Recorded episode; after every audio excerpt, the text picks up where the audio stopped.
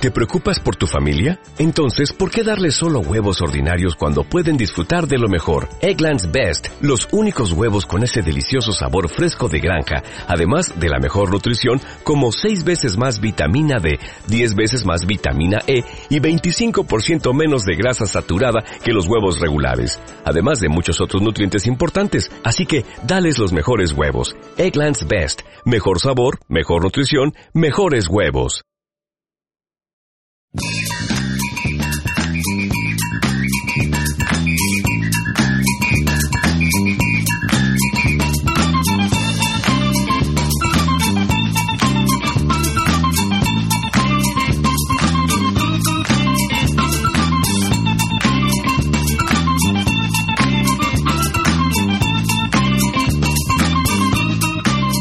Buenas, hoy es 29 de agosto del 2011. Bienvenidos a Ración de NBA, episodio número 30, donde solo hablamos de baloncesto, somos independientes y no nos casamos con nadie.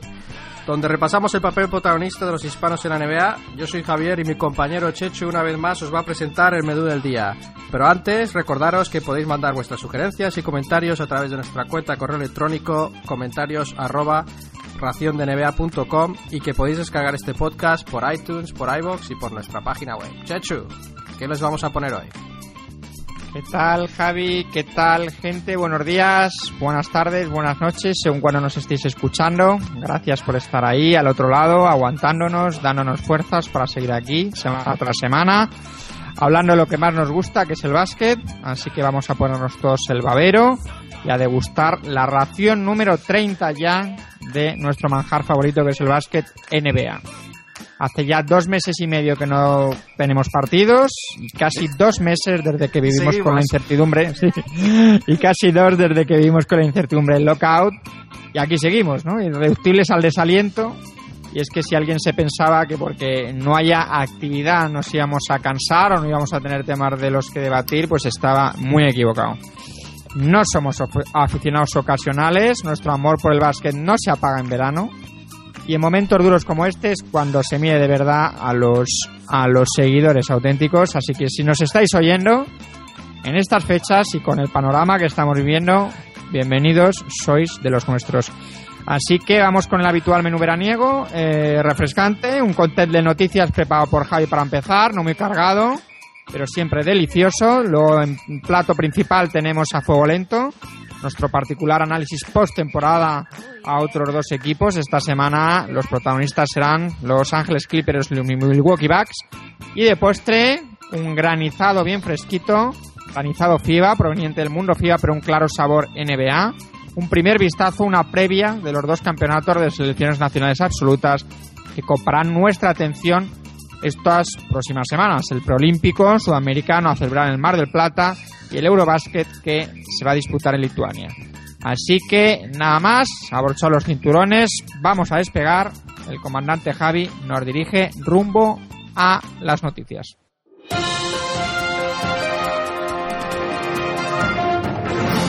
Pues ya estamos con las noticias y rumores, Chechu, noticias y rumores eh, que estamos eh, que vamos a repasar a continuación y empezamos con el éxodo interrogación que empezamos la semana pasada a llamarlo así porque parece que se acelera un poco el ritmo de, de digamos de marcha de jugadores y, hay más confirmaciones y va digamos eh, elevando poco a poco el nivel. Ya se sabe que, que, después del fichaje ese de Williams a partir de ahí tampoco ha habido, ha, ha, habido demasiados jugadores de gran categoría, han sido más bien de perfil bajo, pero ese perfil va subiendo poco a poco y llegando, acercándose más a la media y en algunos casos superior.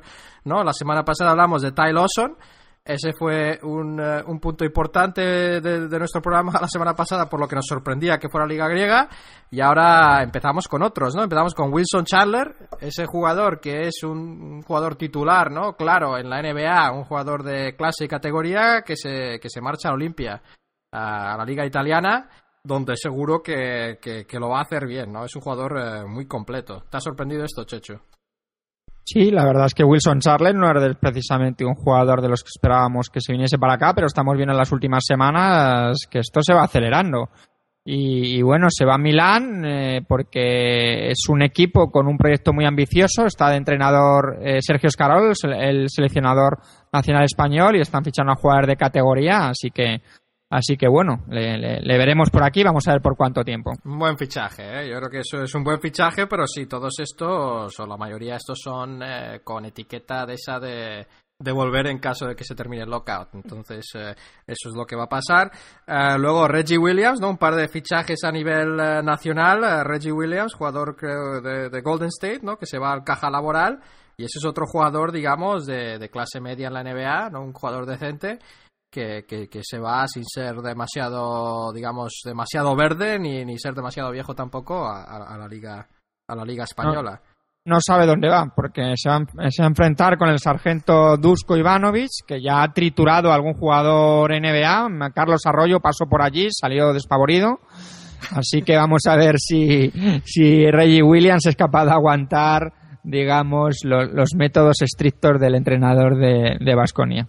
Y bueno, y luego el siguiente, Rasol Butler, que, que, se va al Gran Canaria y se va con muchas ganas, ¿no? Parece que, que tiene la, la, mentalidad correcta, va para aportar, aportar cosas a ese, a ese equipo, a ese equipo de las islas. Sí, un equipo que ha perdido a su mejor anotador, eh, JC Carroll, que es del Real Madrid, así que viene a ser su sustituto natural, y también un jugador con un cierto pedigrí en, la NBA. Así que bueno, estamos de enhorabuena, ¿no? Los aficionados españoles, por lo menos eh, vamos a ver el, tiempo que les podemos ver aquí. Bueno, y luego ahora vamos, ahora sí, hablamos de grandes nombres, ¿no? Este sí que creo que Chechu, no sé si lo ha seguido, pero este sí que ha sido un golpe, un golpe del Treviso que ha fichado a Brian Scalabrini. Bueno, Scalabrini. en, su, eh, en su primer partido, dos puntos, dos puntos, tres rebotes y tres asistencias. Con un porcentaje, bueno, uno de siete en tiros de campo. Bueno, se estará. Creo que, creo que es la cerveza, Checho se estará adaptando. No, bueno, Scalabrini forma parte de ese club de jugadores que nos caen bien, ¿no? Por... Es una especie, bueno, a mí, como yo le veo como bueno, no, no, me, no me entusiasma, me parece que es un jugador de esos que hace equipo, ¿no? Que, que, que es uno de esos que hace el juego sucio para que lo necesitan todos los equipos. Y agitar la toalla y... y... bueno, y eso es importante también cuando no se juega, desde luego no crea mal ambiente, crea buen ambiente, así que yo creo que eso es positivo, pero vamos, aparte de, aparte, de eso, tampoco te creas que, que es mucho de mi agrado. Y luego el último en este pequeño éxodo, pero que para mí yo creo que sí que noto que se está como acelerando y que empiezan a entrar la pista, las prisas a algún jugador. Y yo creo que tras esta semana quizás se acelere un poco más. Eh, es Patty Mills, eh, base y compañero de, de, Rudy cuando estaba en Portland, ¿no? Muy buen amigo de Rudy Fernández que, va a firmar con eh, los Melbourne Tigers, ¿no? Vuelve a casa, eh, también por un periodo transitorio, ¿no? Hasta que vuelva a la NBA, pero sí que ha firmado con un equipo de, de su liga, de su, de su país eh, en Australia. Y este es, un, este es un jugador bastante bueno, yo lo acaban de ver algunos, muchos oyentes, ¿no? En partidos amistosos contra la selección española. yo desde luego no los he podido ver. tirándose hasta las zapatillas y fallándolo todo, pero bueno, tampoco es esa la verdadera... Los aficionados a la NBA somos Hemos visto a Patty Mills en bastantes partidos esta temporada y yo creo que sabemos de lo que es capaz. Es un muy buen jugador. Tiene ¿eh? buen motor, eh, penetra muy bien. sabe, no es que sea súper pasador, pero bueno, tiene, tiene, tiene talento. ¿eh? Y, bueno, yo creo que no tengo nada más en EXO. ¿Tienes algún otro jugador que añadir? Yo intento encontrar los, los más importantes. De luego hay cantidad, hay varios jugadores rookies ¿no? que no han firmado contratos que, que han firmado en Europa. Ah, pero tampoco tengo, tengo más de esos fichajes. No, yo lo que quiero ver es a Rudy con la camiseta del Madrid ya, que, parece, todavía no lo han presentado y estamos aquí expectantes a ver cuándo cuando supo ya va a ser después del europeo, evidentemente. ¿Irá solo o acompañado? Mm, esa pregunta es un poco capciosa o a qué te refieres con acompañado. Hombre, tú que, descubriste a Zuleika sí, todos sabemos que, el tema sentimental puede ser más importante de lo que, de lo que creemos y, supongo que es una de las razones que ha hecho apostar a Rudy por, por firmar por el Madrid es que esté más cerca de su, de su pareja sentimental, podemos decirlo así, que es Helen Lindes, una guapa modelo eh, española. Si a eso te referías, que estoy seguro que conociéndote a eso es a lo que te referías. Sí, bueno, yo sí, porque yo, acuérdate quién descubrió a, Zuleika, ¿no? Y yo creo que la descubriste tú antes que Barea incluso. Ah, así que bueno, me parece, me parece bien. Ah, yo creo que yo admiro todas las obras de arte y, como tal podemos hablar de eso. Eh, vamos a la pesca de entrenadores. Esto sí, no, este es un, un, fijo veraniego, pero claro que ya casi está a punto de expirar porque solo quedan uno, ¿no? Solo puede haber uno y ese es el puesto de entrenador jefe de Minnesota. Y parece que el, que el cerco se estrecha, parece que Adelman sí que ya tiene muchos, muchos boletos. Eh, los dueños parece que señor Taylor eh, parece que está dispuesto a gastarse el dinero que, que querría Adelman para coger este puesto, se habla entre 4 y 6 millones de dólares por temporada. Y lo que, lo que da pie a, digamos, a, dar, a pensar que, que va de hecho fichar a Adelman es que Adelman ha empezado a contactar con algunos potenciales entrenadores asistentes. O sea que ella está confeccionando un poco, digamos, de manera informal cuál puede ser su staff técnico. Así que yo creo que eso se calienta mucho y parece que, Adelman tiene todas las papeletas a día de hoy, por lo menos. Pues vamos a ver si son buenas noticias para Ricky, ¿no? Que sea Adelman aquí. Desde aquí siempre se ha apostado como que podía ser eh, un buen entrenador para, para Ricky porque en los últimos años ha apostado por un juego alegre. Pero bueno, vamos, vamos a ver. Yo creo que Adelman es un entrenador que ha sabido adaptarse siempre a lo que tenía y que, y que vamos a ver cuando llegue a Minnesota y, vea lo que tiene, yo creo que, que, le va a sacar partido. Yo creo que siempre ha sacado partido a las plantillas que ha tenido. Eh, yo estoy de acuerdo, yo creo que es, que es el mejor entrenador de las opciones que barajan para el equipo, ¿no? Eh, para ver cómo encaja, no sé cómo será de rígido con, con Ricky para darle, digamos, las mejores oportunidades a él, pero desde luego para el equipo en su conjunto, de los nombres que se hablaba, de los Mitchell, de los Woodson, de los Don Nelson, etcétera, para el equipo de Minnesota yo creo que ese es el mejor, el mejor hombre. Pero bueno, falta la confirmación y estamos hablando de Minnesota, con lo cual todo es posible. Todo es posible y luego, para cerrar esta sección, lo otro es que el, otro candidato a ese banquillo era uno de los otros que ya se, vamos, que ha perdido mucha fuerza en las últimas semanas, era Woodson. Ya hablamos, o, queríamos hablar por lo menos, de que parecía que se iba a unir al staff de, de Mike D'Antoni en Nueva York. Y, parece que eso quizás, eh, no sé si se ha anunciado hasta ahora, pero se hablaba que se podía anunciar hoy o mañana, eh, hoy siendo lunes, eh, que, fichara por el equipo y que llevara, digamos, fuera jefe de encargarse de, la defensa, ¿no? De las estrategias defensivas ah, para, para De Anthony, ¿no? Y es un hombre que, que tiene un poco de... trae un poco de cola porque es un hombre que fue protegido de Larry Brown y también que quizás eh, suena que el nombre de Isaiah Thomas está detrás de esto. Que quizás él haya sido el que ha susurrado en el oído del dueño de, los Knicks eh, eh, la posibilidad de lo conveniente que sería Mike Woodson. Eh, y eso puede ser algo, digamos, que muy premonitorio para el pobre Mike de Anthony. Con lo pequeño que es Isaiah Thomas y, lo, larga que, Es su, lo, larga que es su sombra, ¿no? porque es que cada, cada, noticia de los Knicks siempre comentamos que podría estar por ahí metiendo, mal metiendo. Así que vamos a ver si Aisha Thomas ya cortan totalmente las relaciones con él, porque es que si no, cada, cada, decisión que tomen los Knicks. No, no va a pasar. No, no, Son. Eh, James Dolan, que es el dueño, es, son, son amigos, tanto que puede ser un, un billonario, lo que sea, o millonario. Desde luego tiene muchos, muchos millones y con un jugador, digamos, con un exjugador mucho más joven, digamos, con otro tipo de educación, etcétera, pues sí, pueden ser, pueden ser amigos, pero es un poco raro, ¿no? Tras tantos años que sigue, como dices tú, pues susurrando en el oído, comiendo la oreja, lo que sea, lo que queráis decir, sigue siendo fuente de problemas. Eh, ahí sea Thomas, pero yo creo que sobre todo la culpa del dueño. Bueno, pues eh, al hilo de, del tema del, del lockout, que parece ser que estaba prevista la reunión entre jugadores, ¿no? Estaba prevista para la semana que viene. Esta, semana, esta semana. Esta semana, esta semana, primero de septiembre. Yo lo tenía aquí apuntado como primero de septiembre. Y vamos a ver, crucemos los dedos para que acerquen posturas y podamos ver un poquito la luz al final del túnel, porque por mucho que sepamos casi seguro ya que la, que la temporada no va a empezar en sus, en sus fechas, por lo menos algo que nos dé eh, un mínimo de esperanza para que, para que podamos ver baloncesto, aunque, aunque nos lo traiga Papá Noel por Navidad, pero, pero que veamos ahí un poquito, un poquito de luz.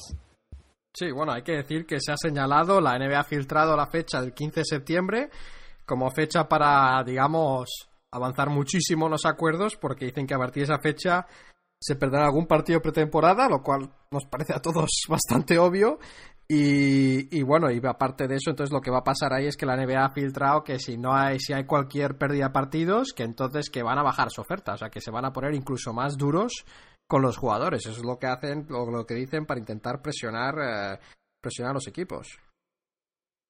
Y, bueno, pues nada, no pasa, no, no, pasa nada, habrá que, habrá que esperar y ver, eh, y ver lo que pasa, pero entre tanto lo que sí que están pasando es que los jugadores se van posicionando y buscando otras alternativas, ¿no? Y se ha hablado de una liga mm, no sé Las Vegas, ¿no? privada, sí, una, una, liga en Las Vegas que empleará, digamos, 60, entre 60 y 80 jugadores NBA eh, con dos partidos al día que quizás sean televisados y, es como una especie de, digamos, forma de... Parece como lo orientan es más para mantenerse en forma que, para ganar dinero, pero me parece otra alternativa interesante. Pero eso a los puristas como nosotros no nos mola, Javi. Nosotros queremos ver competición de verdad, no las cosas estas cirquenses que se montan, que me parece bien un poquito para vender el muñeco el espectáculo, pero pero tú y yo lo que queremos es, eh, competición oficial. Bueno, estoy de acuerdo contigo. Y al, al de eso, se ha, habido muchas, eh, digamos, mucho vaivén en cuanto a Lockout esta semana. otras cosas que se han sido muy comentadas es un artículo que escribió el autor, el intelectual Malcolm Gladwell. Eh, no voy a hablar mucho del tema, pero sí que me parece que los que le interesen, los que sean, conozcan su obra, no es un, es un un hombre que, que, que desde luego es bastante interesante leer sus libros. Uh, en general, ¿no? Porque es, es como, sí, Chechu me mira como a dónde voy con esto y tiene toda razón Chechu, pero la verdad es que Malcolm Gladwell es uno de los autores que, que desde luego a mí me parecen eh, eh, muy respetables porque habla de cómo piensa la gente, habla de cómo triunfa, habla de, de cómo, digamos, eh, eh, cuánto de trabajo tiene que haber detrás de, de tener el éxito, ¿no? Y también habla de este caso de de, que es una teoría falsa esto de que los dueños de la NBA tengan que ganar dinero, porque no son dueños de equipos NBA con el fin de ganar dinero, ese no es el fin de esos dueños, ¿no? Porque primero no entramos en el tema de que esos dueños luego vendan esos equipos y consigan una plusvalía significante, eh, significativa, pero lo que sí que lo que sí que entra él es que lo que ellos intentan hacer con eso es ser más conocidos ¿no? Disfrutar es un hobby, es algo así, no es, una, no es un negocio para maximizar beneficios. Yo no estoy totalmente de acuerdo, pero me parece que es interesante ese punto de vista y me parece que, que bueno, ha, ha, generado mucha, mucha corriente opinión en cuanto a posturas a favor y posturas en, en contra de su posición esta semana. Eh, así que eso seguro que no te lo esperabas, Checho. Pues te, has puesto, te has puesto las gafas de pasta ahí. Pasamos de hablar aquí de LeBron es uno de los James pocos, a- La verdad es que es uno de los pocos autores de, que, que me interesan en cuanto a seminegocios, ¿no? En cuanto a, en cuanto a libros de seminegocios y sí que es un pensador, es bastante interesante. Yo, yo, yo recomiendo que lo prueben, pero no tengo comisión, ¿eh? Así que tampoco voy a recomendar demasiado que lo prueben. Eh, y bueno, y lo otro es que ha salido algo bastante interesante, una reunión que... Y esto es un poco ya comidilla, esto sí que es, eh, digamos, no es muy serio, pero que en algunas negociaciones de la liga, cuando hablaban de estos eh, contratos, ¿no? Tipo estos jugadores que, que digamos que están demasiado, tienen demasiado bien remunerados, que no rinden en la cancha ni hacen esfuerzo, ¿no? Y en una, medio de una de estas discusiones, Cuban salió poniendo como ejemplo a Abdul Wahad, ¿no? que es un jugador que es, eh, digamos que sí que está, está demasiado bien pagado para lo que es y estaba en su equipo. Y luego, en esa misma conversación, ¿no? Como la respuesta de la asociación de jugadores fue, bueno, pero mira a Barea, que, que no cobra casi nada y el impacto que ha tenido en vuestro equipo. Y luego Stern intervino y dijo, bueno, pero aquí lo que hay que hablar es de Eddie Curry. Y ahí se acabó, ahí se acabó la discusión y, y me parece, me parece interesante también. Eh, luego yo creo que vamos a hablar ya de un tema un poco más serio, que es la, la historia de Javaris Crittenton, ¿no? Javaris Crittenton, que era un jugador que el mismo Kobe decía que tenía potencial, jugó con los Lakers, luego se fue a Memphis y luego a Washington y ahora el año pasado se fue de la liga o, o- o salió de la liga y ahora está, digamos, en busca de captura. Acusado de asesinato. Además que es un, es un jugador que como estudiante era bueno, no era de esos que no, que no, que, no tenía que ir a clase o no tenía que, sacar nota ni nada, ¿no? De hecho tenía buena nota, pero algo se torció en su carrera y la verdad es que... Fue, fue el amiguito de Arenas, bueno, el amiguito. El, el, que sacó el duelo pistolas con Arenas, lo cual ha cambiado un poco, digamos, la visión externa de ese enfrentamiento, ¿no? No cambia, digamos, la opinión de Arenas, pero sí que cambia un poco, digamos, lo de la, potencial inocencia o no de, este jugador, ¿no? Eh, y la verdad es que por lo visto él quería lo que se ha filtrado hasta ahora, y esto eso hay que decir presuntamente, ¿no? Porque esto lo, corrigieron ya en otro programa hace 10 o, 20 episodios. Presuntamente le había robado a alguien y, él, eh, él creyó reconocer al, al que le había robado por ese iba con, una, con un grupo de, amigos y una mujer y, intentó hacer un drive-by shooting, ¿no? Disparar desde el coche y falló y mató a la madre de, cuatro hijos, presuntamente. Y con lo cual, eso, un jugador que tenía carrera y tenía, que tenía potencial, ¿no? Yo creo que estos jugadores salen de la NBA hay mucho baloncesto fuera de Estados Unidos, ¿no? Donde podrían triunfar, incluso si. Yo creo que este jugador tenía calidad para triunfar en la NBA, pero una vez que no triunfas, ¿no? Hay otros horizontes, pero la verdad es que es una pena ese jugador que, que en vez de en vez de buscarse la vida jugando baloncesto, se ve que ya no le encantaba el baloncesto, ¿no? Porque ponerse a, digamos, a meterse en esos líos y, bueno, con esta tragedia como resultado, con lo cual, bueno, pues se ha acabado su vida, ¿no? Prácticamente. Sí, desde luego su vida deportiva yo creo que es difícil, que es difícil ya.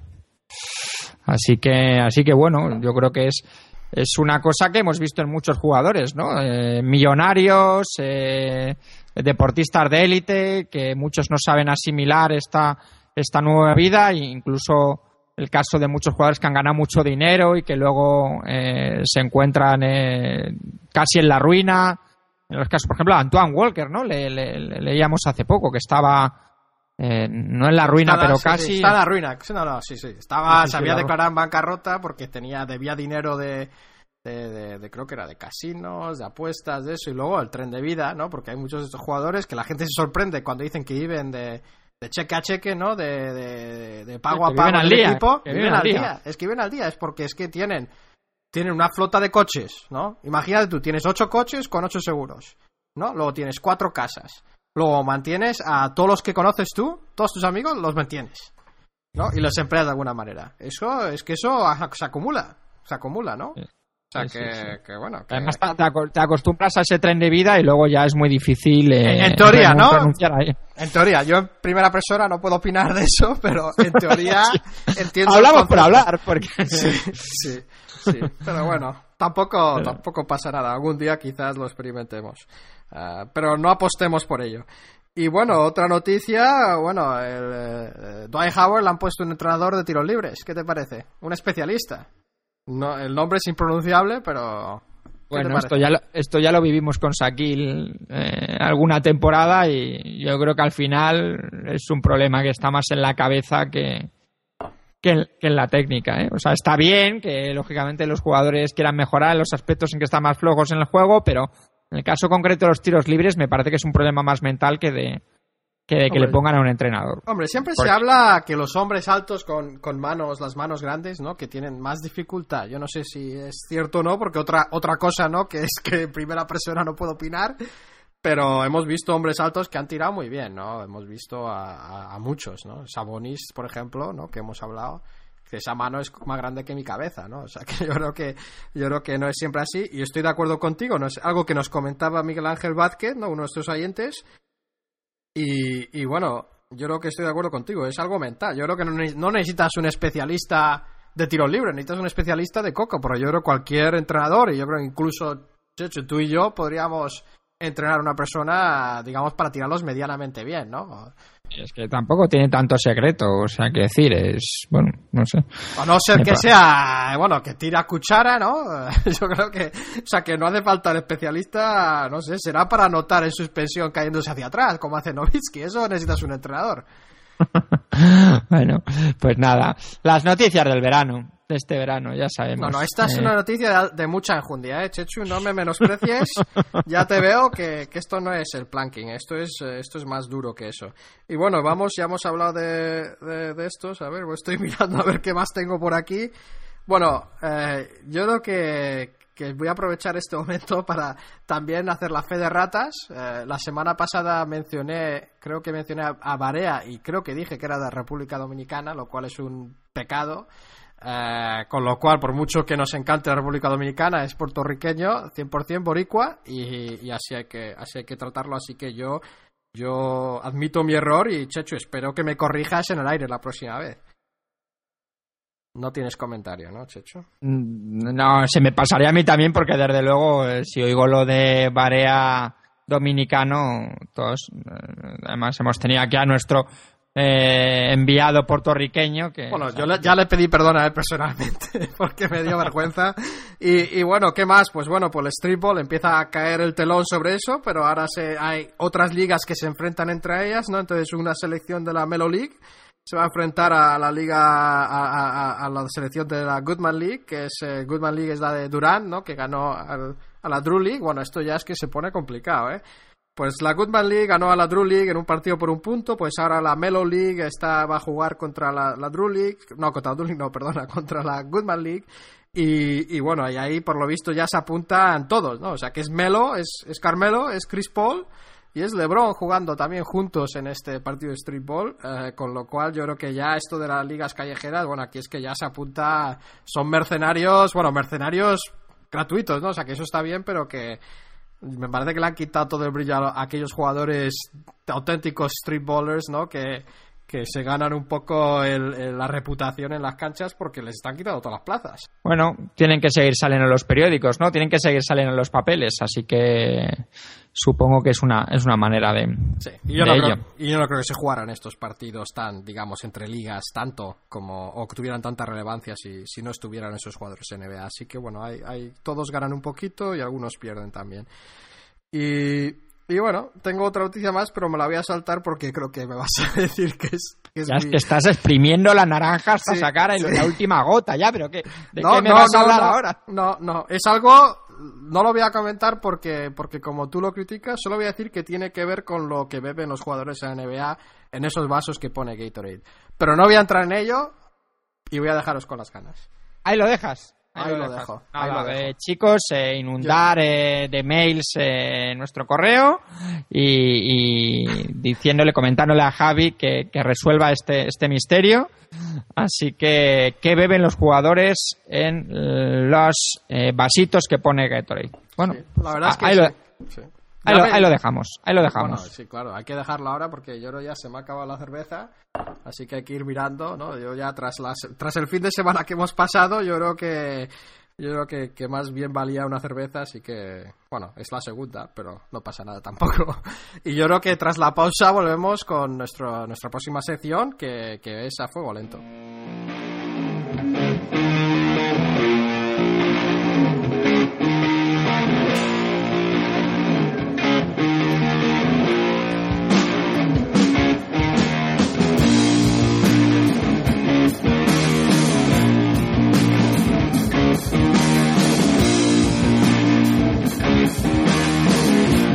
Bueno, pues ya estamos aquí en A Fuego Lento, en nuestro serial veraniego, en este análisis, en esta radiografía, en esta charla que tenemos sobre dos equipos cada semana.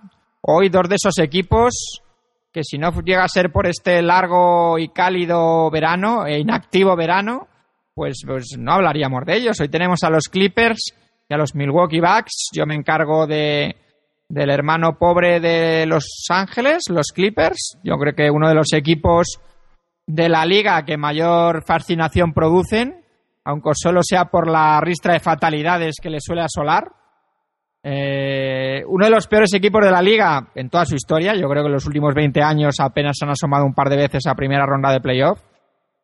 Pero bueno, han tenido sus momentos, ¿no? Hace unos años eran el equipo de moda de la liga. eh, los Gasta Clippers, ¿no? Con, con Lamar Odom, con Darius Miles, con Cory Maggetti, con Quentin Richardson, con esos gestitos que hacían cada vez que metían canasta. El Tom eh, Brand. el Tom Brand, bueno, el Tom Brand era el chico bueno de, del equipo. Eh, era unos, un, bueno, un par de temporadas en los que molaba ser un, aficionado a los Clippers y, bueno, estaba entre los sitios, pero, pero sin llegar a nada. Eh, o sea, que decir que era más, más, más ruido que nueces. Y esos Clippers recuerdan un poco a estos en cuanto a que, a que bueno, que con esta temporada, con la irrupción de Blake Griffin, pues ha hecho que tengan una exposición mediática brutal, ¿no? Eh, los highlights cada día, Griffin en el concurso de mates, Griffin al All-Star, Griffin Rookie del año, pero realmente con todo lo que hemos hablado de los Clippers este año, sobre todo de Blake Griffin, eh, lo que hay que ver es que al final de la regular season han ganado solamente tres partidos más que el año pasado. O sea que se han quedado en 32 ganados y 50 perdidos. Es cierto que han tenido lesiones en hombres clave, Eric Gordon se ha perdido casi 30 partidos, Chris Kaman se ha perdido 50 partidos. Pero bueno, han tenido durante la temporada señales que invitan a ser optimistas. Eh, aparte del tema de Blake Griffin, que yo creo que tampoco vamos a entrar mucho en él, eh, sus números, eh, su, su, impacto, el impacto que ha tenido en la liga ha sido tremendo. Yo creo que han pegado el pelotazo los, Clippers porque después de perderse toda la temporada anterior, y, siendo precisamente los Clippers, muchos temíamos de que íbamos a tener un nuevo caso Greg Oden, ¿no? Pero hay que señalar que Blake Griffin se ha chupado los 82 partidos de la regular season y ha jugado 38 minutos por partido, así que así que todos los que temíamos que pudiese tener problemas de lesiones, pues pues han disipado esas esas dudas. Eric Gordon, que se ha consolidado como uno de los anotadores de élite de la liga, sin hacer mucho ruido, es un gran tirador y físicamente muy poderoso. Y luego de André Jordan, ¿no? Que ha mostrado también destellos de que puede ser un gran pívot. Ha jugado en 25 minutos, ha hecho 7 rebotes, 7 puntos. Y la edad de los tres mozuelos estos son 21, 22 y 21 años respectivamente. Así que. añade, añade a Eric Bledsoe, ¿no? sí, sí, sí. Ahora, a eso íbamos ahora, porque Eric Bledsoe exactamente es que ha sido elegido en el segundo mejor quinteto rookie y así que yo creo que tienen ahí futuro, el futuro, el futuro suyo, ¿no? Además, a mitad de temporada se quitaron de en medio a Byron Davis con sus kilos y su contrato, a cambio de Mo Williams, que es un jugador sólido, eh, tres años más joven y con un sueldo más asumible, nueve millones por temporada. Así que, bueno, yo creo que, que sí que hay motivos para que los aficionados de los Clippers sean optimistas. Otros jugadores importantes en el equipo ha sido Randy Foy, eh, Ryan Gómez y se esperan también grandes cosas de, Aminu, ¿no? Un rookie que ha, que ha mostrado cositas, es un 3-4 que puede tirar, que puede ayudar en el rebote. Así que para la temporada que viene eh, yo creo que se puede tener esperanzas en, en, estos Clippers. Blake Griffin debe seguir mejorando, fundamentalmente ampliar eh, su rango de tiro y yo creo que leer un poquito mejor el juego, ser más consistente en defensa sobre todo. Eh, vamos a ver si Eric Gordon es capaz de superar sus problemas con las lesiones y si es así yo creo que, que bueno, debe consolidarse como, como uno de los mejores escoltar de la liga y yo creo que podría ser claramente un aspirante a, a All-Star. yo, ya lo dije el año pasado y la verdad es que no se cumplió por las lesiones, eh, por lo menos en parte por eso. Yo ya dije que es uno de los mejores escoltas de la liga. Eh. Yo creo que es un hombre que va en alza y, va a dar muchas alegrías a este equipo. Eh. Yo creo que es más ser más importante. O sea, Blake Griffin es muy importante, pero refiero que ese dúo va a ser un dúo a partes iguales. Va a ser igual de importante Eric Gordon si este equipo quiere dar un paso adelante o tres pasos adelante que tiene que dar. Sí, sí, yo el, el tema del base es que Mo Williams no es un no es un base puro, ¿no? Es un es más anotador que director, tiene más alma de escolta que, que de base. Yo creo que lo que deberían hacer los Clippers, eh, si pudiesen, sería conseguir un buen base organizador, ¿no? Con los cromos que tienen para cambiar, que fundamentalmente es Chris Kaman, eh, dado que las posiciones exteriores, interiores están muy bien cubiertas con Griffin y con, con André Jordan, eh, pues si se pueden librar del contrato de Cayman y pueden conseguir algo a cambio, pues, eh, pues estaría, estaría muy bien, ¿no? Fundamentalmente un, base y quizá un 3, que son las posiciones en las que, en las que más cojean, en las que más cojean ellos. O sea que eh, tú, el general que traspasarías a, traspasarías a ah. Chris Cayman. Allí sí, sí, sí, claramente. Bueno, si, si pueden hacerlo, vamos, yo creo que estarían como locos. Eh, tú, yo estás, creo que... tú, estás acá- tú no es- tú estás en contra de la teoría de, de cambiar centímetros por, eh, digamos, por o sea, un jugador más alto por un jugador más bajo, ¿no? No, hombre, yo creo que si tienen a DeAndre Jordan y tienen a Griffin ahí, eh, no te digo que Chris Kaman sea un jugador. Pero es que no Eh, tienen a- no tienen mucho detrás, ¿no? Yo creo que Bueno, pero lo que no, pero yo creo que, que es un equipo que es que está pidiendo a gritos un base. Eh, porque Mo que- Williams, no. Mo Williams no es un base, es, es, es más bien un escolta. Entonces yo lo que lo que lo que veo cuando veo la plantilla de los Clippers es que pueden ellos, eh, que pueden utilizar como moneda de cambio para conseguir piezas interesantes en el mercado.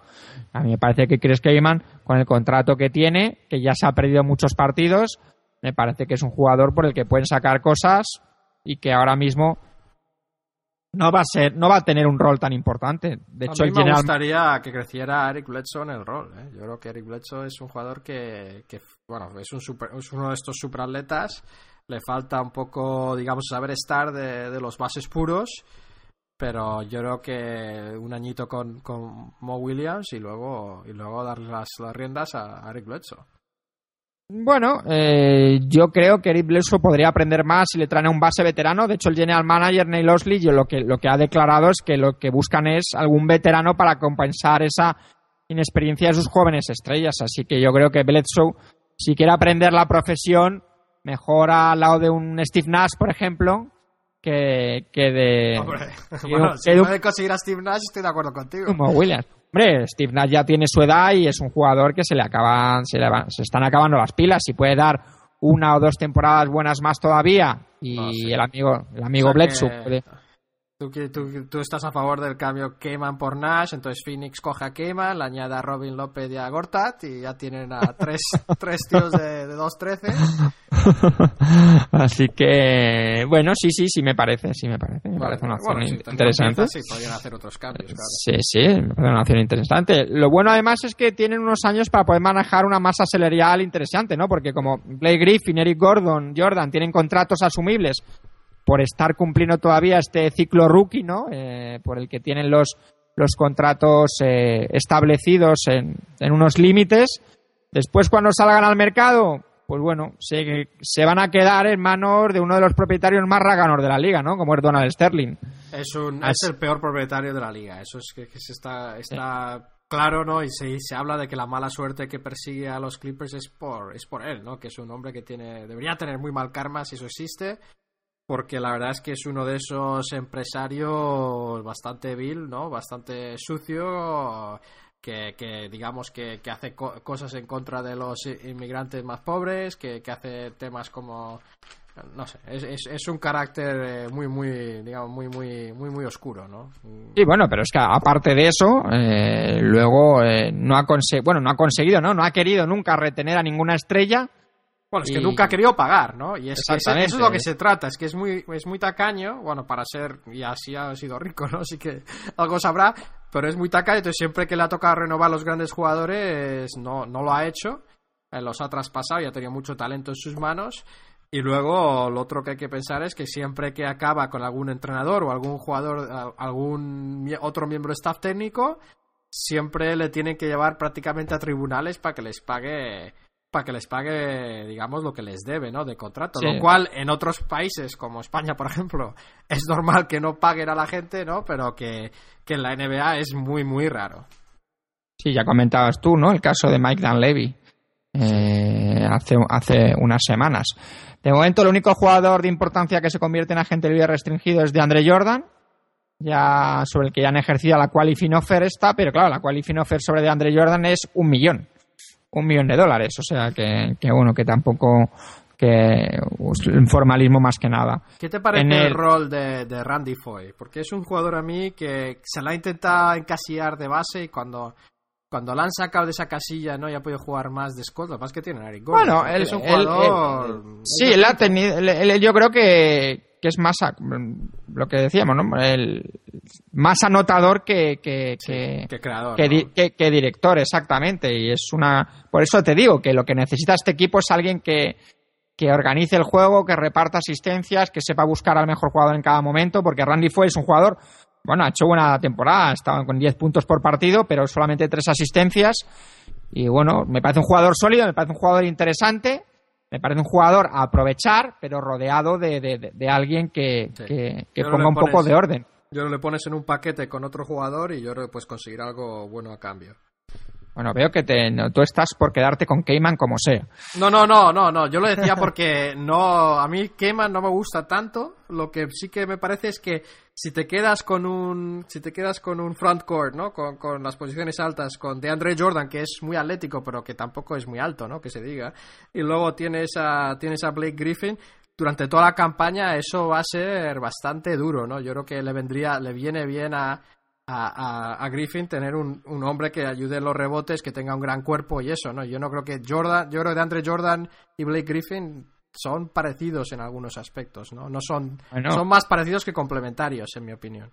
En el, en el draft eh, han elegido a dos chicos de Georgia, eh, han elegido a dos jugadores de la misma universidad, compañeros el año pasado, que es que además la, la elección del 2010 también fue un jugador de, de, de Georgia, así que, pues bueno, no sé qué tendrán con, con esa universidad.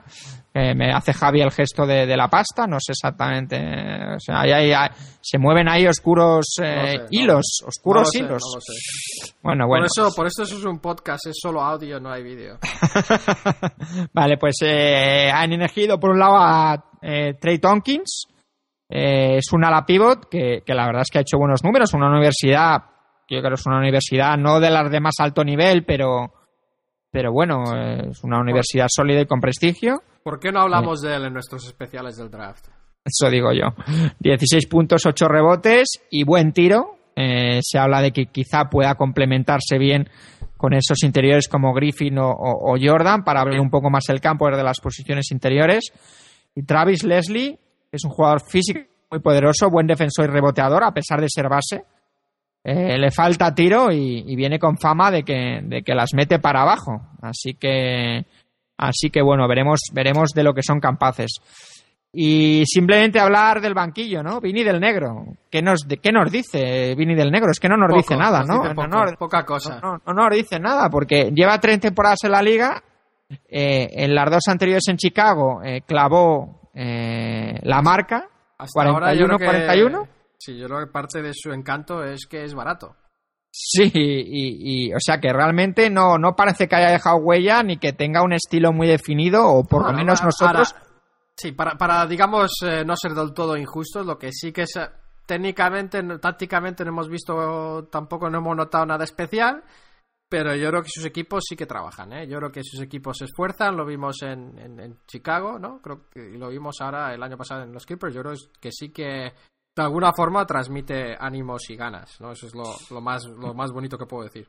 Pues no sé, eh, la verdad es que ¿No? tengo dudas de que Vini el Negro sea el entrenador destinado a llevar a los Clippers a cotas altas, porque ahora mismo tienen un diamante en bruto ahí, una plantilla que es, que es un diamante en bruto, y yo no sé si Vini el Negro va a ser el conductor de este coche. Mi pronóstico para el año que viene es que mejorarán mucho si le respetan las lesiones y consiguen ese par de ajustes en la plantilla. Yo creo que podrían subir hasta las 45 victorias, pero yo creo que, que, que en playoff 45 no. victorias, entran Sí, en playoff. No, no, con 45 no entran en playoff en el oeste. ¿Dónde Bueno, vas? Depende de lo que pase, ¿no? Bueno, O sea, que yo tú creo dices que... que... se quedan justo. fuera- Hombre, si, ha- si hacen una temporada de 50 partidos, no digo 45 victorias, ¿eh? o sea, quiero decir que sí. O sea, tú la dices, temporada- cualquiera, cualquiera, las victorias que sean, que les deje fuera de los playoffs. No, no, me refiero que, que van a mejorar porque, porque está claro que, que- que la inercia que llevan es de, de ir para arriba, que esta temporada pues eh, se han visto cosas a pesar de que han tenido lesionados a dos jugadores importantes y que yo creo que, que es un equipo en alza. Por fin me ha tocado un equipo en el que, en el que parece que, que sale el sol, ¿no? Porque venía yo de, de- del gris más absoluto, venía de Charlotte, ¿Cuántas ganaron Eh. el año pasado? ¿Cuántos partidos ganaron? 32. Pues yo les doy 40. 40, la verdad, o sea, ni al 50% de victorias. Son jóvenes, Bueno. tienen a Vini el negro y, y me parece que lo que sí que espero es que, bueno, Chris Kaman es propenso a las lesiones. Yo creo que a estas alturas no lleva tres o cuatro temporadas seguidas con muchas lesiones, pero yo creo que este será el año de, de Eric Gordon, de con, con Blake Griffin, pero Eric Gordon para, para digamos ser un All-Star. Y espero grandes cosas de él. Ese sí que está en nuestro radar eh, con otros cuantos, ¿no? 40 victorias, digo yo, tú has dicho 50. 45, 45, 45. Sobre 82, ¿eh? Sobre 82, ya, ya, bueno. Eso ya no hace falta aclararlo, yo creo, pero sí. Muy bien. Y, y bueno, pues nada, ¿algo, ¿alguna otra reflexión final sobre los Clippers? No, que es un equipo que, que, yo creo que queremos ver, ¿no? La, temporada que viene, de los, todos los que va, va a dar gusto ver y, y sobre todo esperamos que Blake Griffin siga creciendo y, y que Gordon sea titular y que bueno, y que le puedan plantar cara ahí a los Lakers, ¿no? En, en la ciudad. Hmm. Bueno, si, si tú lo dices, eh, vamos a ver, vamos a ver, pero yo creo que yo creo que no. Yo creo que no van a plantar cara a los eh, a los Lakers. Yo creo que les, les falta todavía. Eh, pero yo creo que ahora entonces podemos empezar a hablar de los Bucks. Sí, yo creo que es un equipo también de estos que, que, se llevan pocos titulares y aquí estamos nosotros, ¿no? Un poquito para, para, para hablar un poco de ellos. Hay que hablar de quiénes, quiénes son los Bucks, ¿no? Porque yo creo que, que cuando hablamos de un equipo como este, con historia, con salero, hay que decir que, que, bueno, que muchos de nosotros no lo hemos visto, ¿no? Incluidos Checho, tú y yo. Pero tienen un campeonato, ¿no? Lo ganaron en el año 70-71 y, y, lo ganaron con dos jugadores que marcaron época en la NBA, ¿no? Son históricos. Karim Abdul-Jabbar, para los que imagino casi todos lo sepan, ¿no? Lou Alcindor eh, ganaron... Eh, jugó, fue drafteado por Milwaukee, ¿no? Y jugó con Oscar Robertson, que fue Magic antes que Magic, ¿no? Un, base que era, que era triple doble por partido prácticamente. Y, ganaron en la temporada 70-71 con esos dos aportando, digamos, a mil revoluciones, ¿no? Karim Abdul-Jabbar para una muestra, porque lo, quiero decir porque es, es como de otra dimensión, ¿no? Eso no se ve hoy en día, yo creo. Es, es otra época. E, en esa temporada que ganó el título, metió 32 puntos de media y 16 rebotes en su de media, ¿eh? En su segunda temporada. Y, y en su temporada rookie, que fue el año anterior, 29 y 15, ¿no? Cuando hablamos de ¿no? de los Blake Griffin impresionante, pues hay que ver este tipo de este tipo de actuación. Y eh. decir que el año siguiente 35 puntos y más de 16 rebotes de media. Es que eso eso no se eran, eran otros tiempos. Eran, otros... tiempos y bueno, es muy, muy difícil comparar eh, épocas distintas. Eh, pero bueno, como no lo vimos nosotros, nosotros lo, que, lo, que quiero decir es que solo porque no lo viéramos no significa que no existiera, ¿no? Sí, sí, vemos los números y lo flipamos, claro. O sea, vemos los números y alucinamos. Y, la historia de esta franquicia cambió un poco también el 16 de junio de 1975, cuando traspasaron a Karim. Uh, Karim Abdul-Jabbar y, Walt Wesley uh, fueron cambiados por estos nombres que yo creo que, Chechu, los conoces tú muy bien. Uh, Junior Bridgman, Dave Myers Elmore Smith y Brian Winters, ¿no? Elmore Smith sí que fue un jugador bastante decente en la NBA, pero desde luego Bridgman y Dave Myers eh, no muy famosos, ¿no? Esa fue su época, digamos, esos principios de los 70, su, época dorada. Luego en los 80 tuvieron una época también buena bajo los mandos de Don Nelson y luego un poco del Harris. Y ese equipo sí que también un equipo, un 5 bastante interesante, ¿no? Un, grupo fuerte, muy fuerte. Terry Cummings, ¿no? Jack Sigma, Sidney Moncrief, Ricky Pierce, Paul Pressey jugadores eh, muy buenos, ¿no? Luego con un Mokeski por el lado, etcétera. Ah, y bueno, y eso suelta un poco la base y estos Milwaukee quieren volver a esa respetabilidad. ¿Se dice así, Chechu? Respetabilidad. Sí. quieren volver a ser relevantes, ¿no? ¿Y, qué pasó? Pues el año pasado, desde luego, fue un gran paso atrás. Eh, habían, tienen un entrenador eh, que tiene un entrenador que, que, es muy bueno, que les hace, que les hace trabajar pero el año pasado, demasiadas lesiones. 35, eh, una marca de 35 victorias y 47, y 47 derrotas. Y, y, fue, digamos, una temporada casi que marcada por, digamos, lo que es el final un poco de, de, Michael Red, ¿no? Michael Red, que era el jugador más importante hasta ahora, eh, hasta la temporada pasada, eh, en, en, los Bucks, pero es que lleva, lleva dos años lesionado, no es un pobre, es uno de esos que ha tenido la rodilla destrozada, no, tuvo el ¿Cómo se llama? El, el, ligamento anterior cruzado. Sí, ¿no? Y, es algo que, que, bueno, que si te toca, que, que adiós muy buenas, pero la verdad es que es un hombre que ha hecho, ha hecho muy buena carrera, ¿no?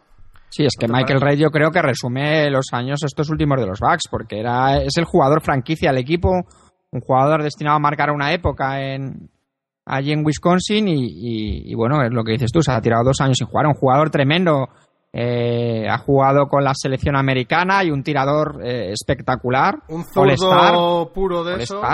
Sí, sí, sí. y tuvo sus años buenos con, con Mo Williams, que hablábamos de él, ¿no? Y, digamos, eh, un poco una pena, ¿no? Como acaban estos jugadores, eh, pero vamos, es un hombre que por ahora, por lo visto, no, es que no va a seguir, ¿no? Eh, así que, bueno, que eso fue parte del calvario que pasaron el año pasado, intentar que volviera, pero sin, grande, sin gran éxito, sin ser el mismo, intentar compaginar eso con las lesiones de Bogut, ¿no? André Bogut, Andrew Bogut, que es, que es desde luego los últimos par de años ha sido esa estrella complementaria, ¿no? Y se, va, se ha ido dirigiendo en la estrella principal. Y luego también con otras lesiones, incluso de Brandon Jennings, ¿no? Entonces, este es un equipo que, que la verdad es que lo pasó muy mal el año pasado.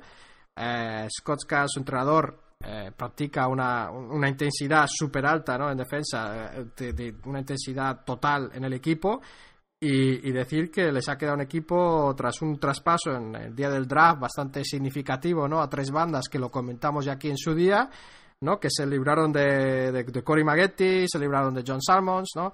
Y les ha quedado un equipo con, eh, pues con Bogut, que hemos hablado de él, eh, bueno, que le hemos mencionado, ¿no? Luego Jennings, eh, Steven Jackson, Drew Gooden y Delfino, ¿no? Como titulares. Así que vamos a hablar un poco de ellos y luego de los, de los jugadores de banquillo también. Y bueno, Bogut se sabe, yo creo es un pivot de clase mundial, ¿no? El gran defensor, eh, con algunos movimientos y talento en ataque, pero que eso, los últimos par de años también muy lastrado por lesiones, ¿no? Pero este es un pivot de, de categoría. Fue, número uno del draft, ¿no? Si no, si no, si no me equivoco. Eh, Bogut. me, he lanzado un poco a la piscina, pero yo creo que. Sí, la verdad que. Bogut, eh, te lo voy a decir en un momento, es muy posible. Eh, la verdad es que es un jugador muy bueno. Sí, sí, sí, fue en el 2005, fue, fue, fue número uno del draft. O sea que. Que bueno, que es un jugador.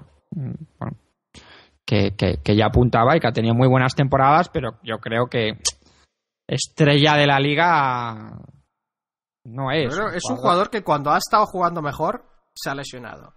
Y ya lo ha pasado varias veces. Así que lo que hay que ver es si puede mantenerse sano o no. Ya sabes que en hombres altos, recuperar la forma tarda tiempo, ¿no? Lleva tiempo, lleva paciencia, lleva trabajo.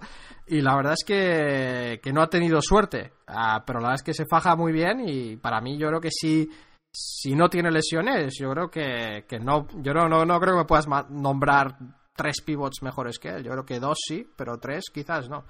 Em, bueno, no sé, inténtalo. Puede ser. Puede, puede ser una buena discusión. Es posible, ¿no? Pero que, bueno, Brook López ah, quizás esté ahí. ¿no? Yo siempre pienso Dwight Howard, ¿no? Bynum. Gasol. López quizás como tercero. Marc Gasol, pues, pues posible Marc Gasol también. Yo creo que hoy en día en la NBA, si miramos la liga, lo que ha hecho uno, lo que ha hecho otro, yo creo que Bogut le saca un poquito. Pero, pero sí, ¿no? Puede ser es jugador sólido. Esta temporada ha firmado un doble-doble por, por temporada. O sea, que bueno, que es un jugador. Bogut, Bogut. Sí, sí, no, no. Es, es, un jugador. Yo creo que podemos estar de acuerdo, ¿no? En, en de a qué nivel está, ¿no? Yo le veo, yo le veo a, a un nivel que, que, que le falta, digamos, estar sano y hacer una temporada entera sano. Ah, pero aparte de eso, yo creo que, sí que puede salirse. Y luego tienen a Brandon Jennings, que es una, su gran promesa, ¿no? Un jugador con estilo, con carácter, un jugador de esos que otros llamarían jugón, ¿no?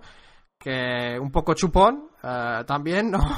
Y que le falta mejorar su capacidad de decisión, pero es rápido como un rayo y tiene, tiene calidad y, tiene otras cosas, ¿no? Es un, es un jugador bastante, bastante a seguir, ¿no? Yo creo que pronto también se va a convertir en uno de los mejores bases de, la conferencia este. Ya sabes que es de estos que yo les pongo el asterisco, es un gran anotador, es muy rápido, tiene mucha clase, pero malos malos porcentajes, eh, muy malo el, ratio de asistencias, eh, balones perdidos para ser un base de, primer nivel.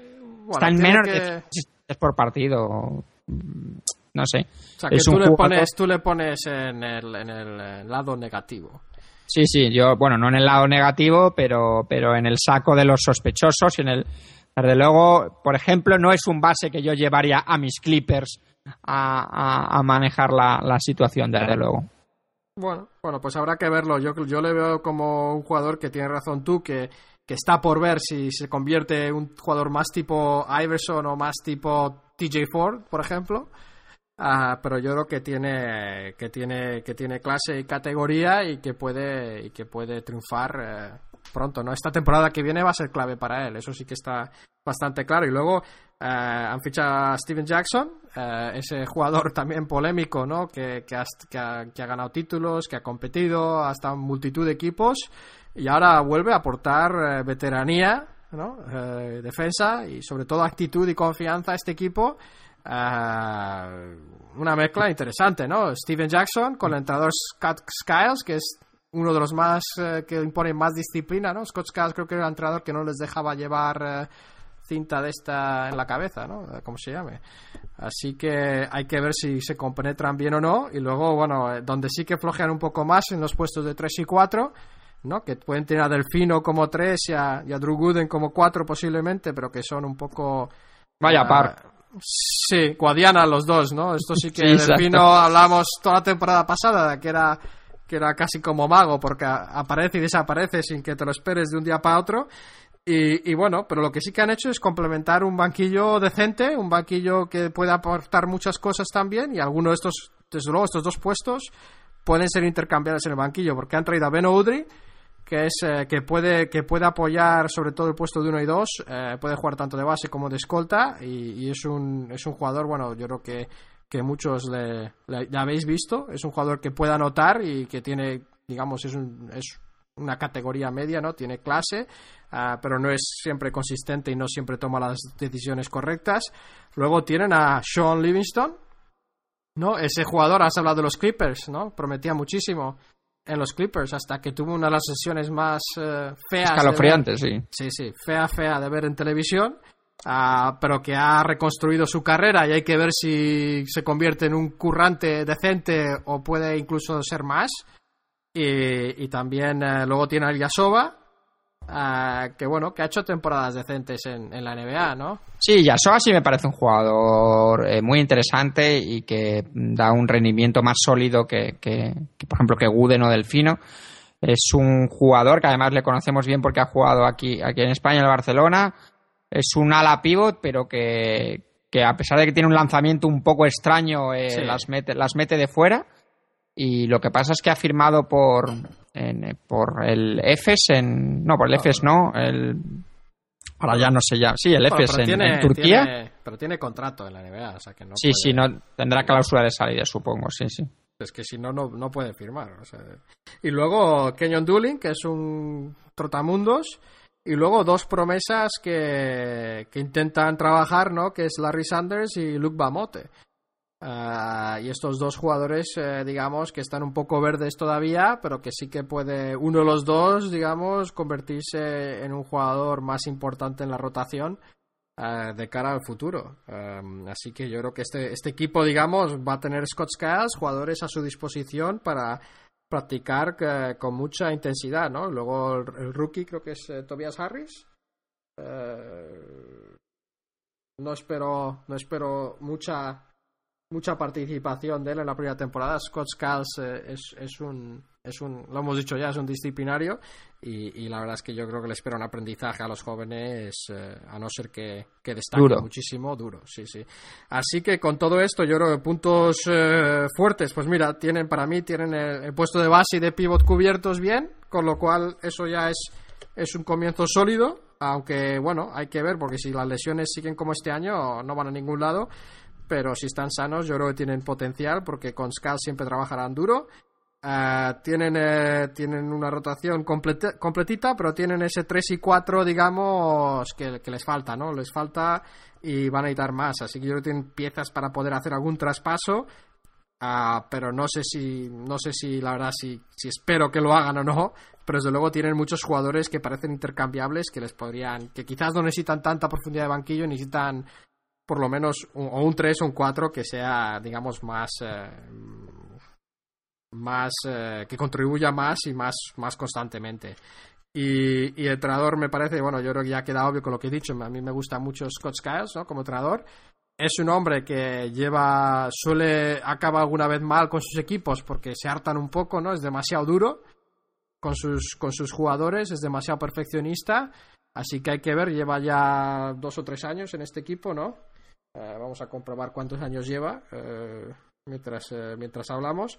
Pero es un jugador que es, es un entrenador que, que, bueno, que yo creo que sabe sacar lo mejor de sus jugadores y, y lo mejor esperemos que. Lleva tres años, tres seguir. años lleva Milwaukee. Gracias, Chechus, por el dato. Pues tres años. O sea que yo creo que todavía está en un periodo con tanto jugador joven que quizás eh, resisten y aguanten, pero eso, ojo a la relación de Scott Skiles con Steven Jackson. Y yo creo que les veo con unas 42, 42, entre 42 y 44 victorias. Eh, veo metiéndose en la cola de, del este para los playoffs y peleando en esa primera ronda, haciendo un papel decente, pero, pero siendo eliminados. Sí, cuando hablábamos antes de Vinny del Negro, Scott Skiles sí que es un entrenador que tiene, digamos, un sello personal, que es eh, fundamentalmente el esfuerzo defensivo, como tú dices. Milwaukee es el peor equipo de la liga en ataque. Yo creo que lo que necesitan es potencia de fuego. A ver si Stephen Jackson les puede aportar más en el plano ofensivo de los que le ha aportado Cory Maggetti pero sí, son de los distribuir a Steven Jackson es un, es un point forward sí. no a veces juega le, que le gusta le gusta llevar el balón así que yo creo es buena buena observación y, bueno es, está entre los mejores equipos de la liga en el apartado defensivo eso no se le puede negar eh, que haya inculcado a este grupo de jugadores digamos eh, ese esfuerzo defensivo pero necesitan mejorar en ataque, necesitan ser más regulares, necesitan mejorar los porcentajes de tiro que son bajos eh, sobre todo en, sus principales jugadores. Así que yo no lo veo tan claro como tú. Yo creo que van a estar por debajo del 50% de victorias, que van, a, que van a estar parecidos a, a, esta temporada que han estado con 35. Pues yo creo que, que estarán en torno, en torno a, esas, a esas victorias. Y, y lo veo. 35, dices. Esta temporada han estado con 35, pues vamos a ponerles 40, 40 victorias. Pero vamos, en cualquier caso, bordeando por abajo el 50% y desde luego fuera de playoff. Bueno, 40 y 42 en... Si miramos la clasificación de este año del Este, quizás bueno, sí, puesto sí. de playoff. Sí, sí. Así que, pero bueno, tú dices eso, debajo de eso y, fuera del playoff, me parece, me parece bien, me parece que está. Vamos a ver si, si son capaces también. Hay que tener en cuenta una cosa importante que es que se libran del salario de Michael Red, ¿no? Que son sí. 10, 18 millones y. Y eso, no sí, sí, eso y, y, no solo eso, sino que luego, desde, tras eso, no les queda un año y luego también se libran de, de, de, otros 10 millones de Stephen Jackson, ¿no? Stephen Jackson no creo yo que sea una apuesta a largo plazo, era no. más bien deshacerse del contrato de Cory Maggetti. Exacto, así que bueno, tienen ahí con lo que tienen y lo, y lo que puedan, digamos, luego manejar con estos dos contratos que se quedan, pues, pues bueno, pues eh, sí que pueden empezar ahí a, a construir el equipo. Sí, sí, sobre todo si uno de estos dos jóvenes también, eh, Sanders y, y Bamote, si alguno de los dos se convierte en un, en un jugador, digamos, no hace falta que sea especial, pero digamos un, jugador de, clase tipo, tipo Wilson Chandler, ¿no? Que pueda aportar en cualquier equipo. Uh, yo creo que yo creo que eso les puede dar un plus, pero, pero me parece que tiene mucho, mucho jugador medio, decente, y, y quizás les falte, les falte un puntal más. Uh, muy bien, pues eh, yo creo que con eso cerramos esta parte del, del a fuego lento, ¿no? Y vamos con la, con la próxima sección tras la pausa.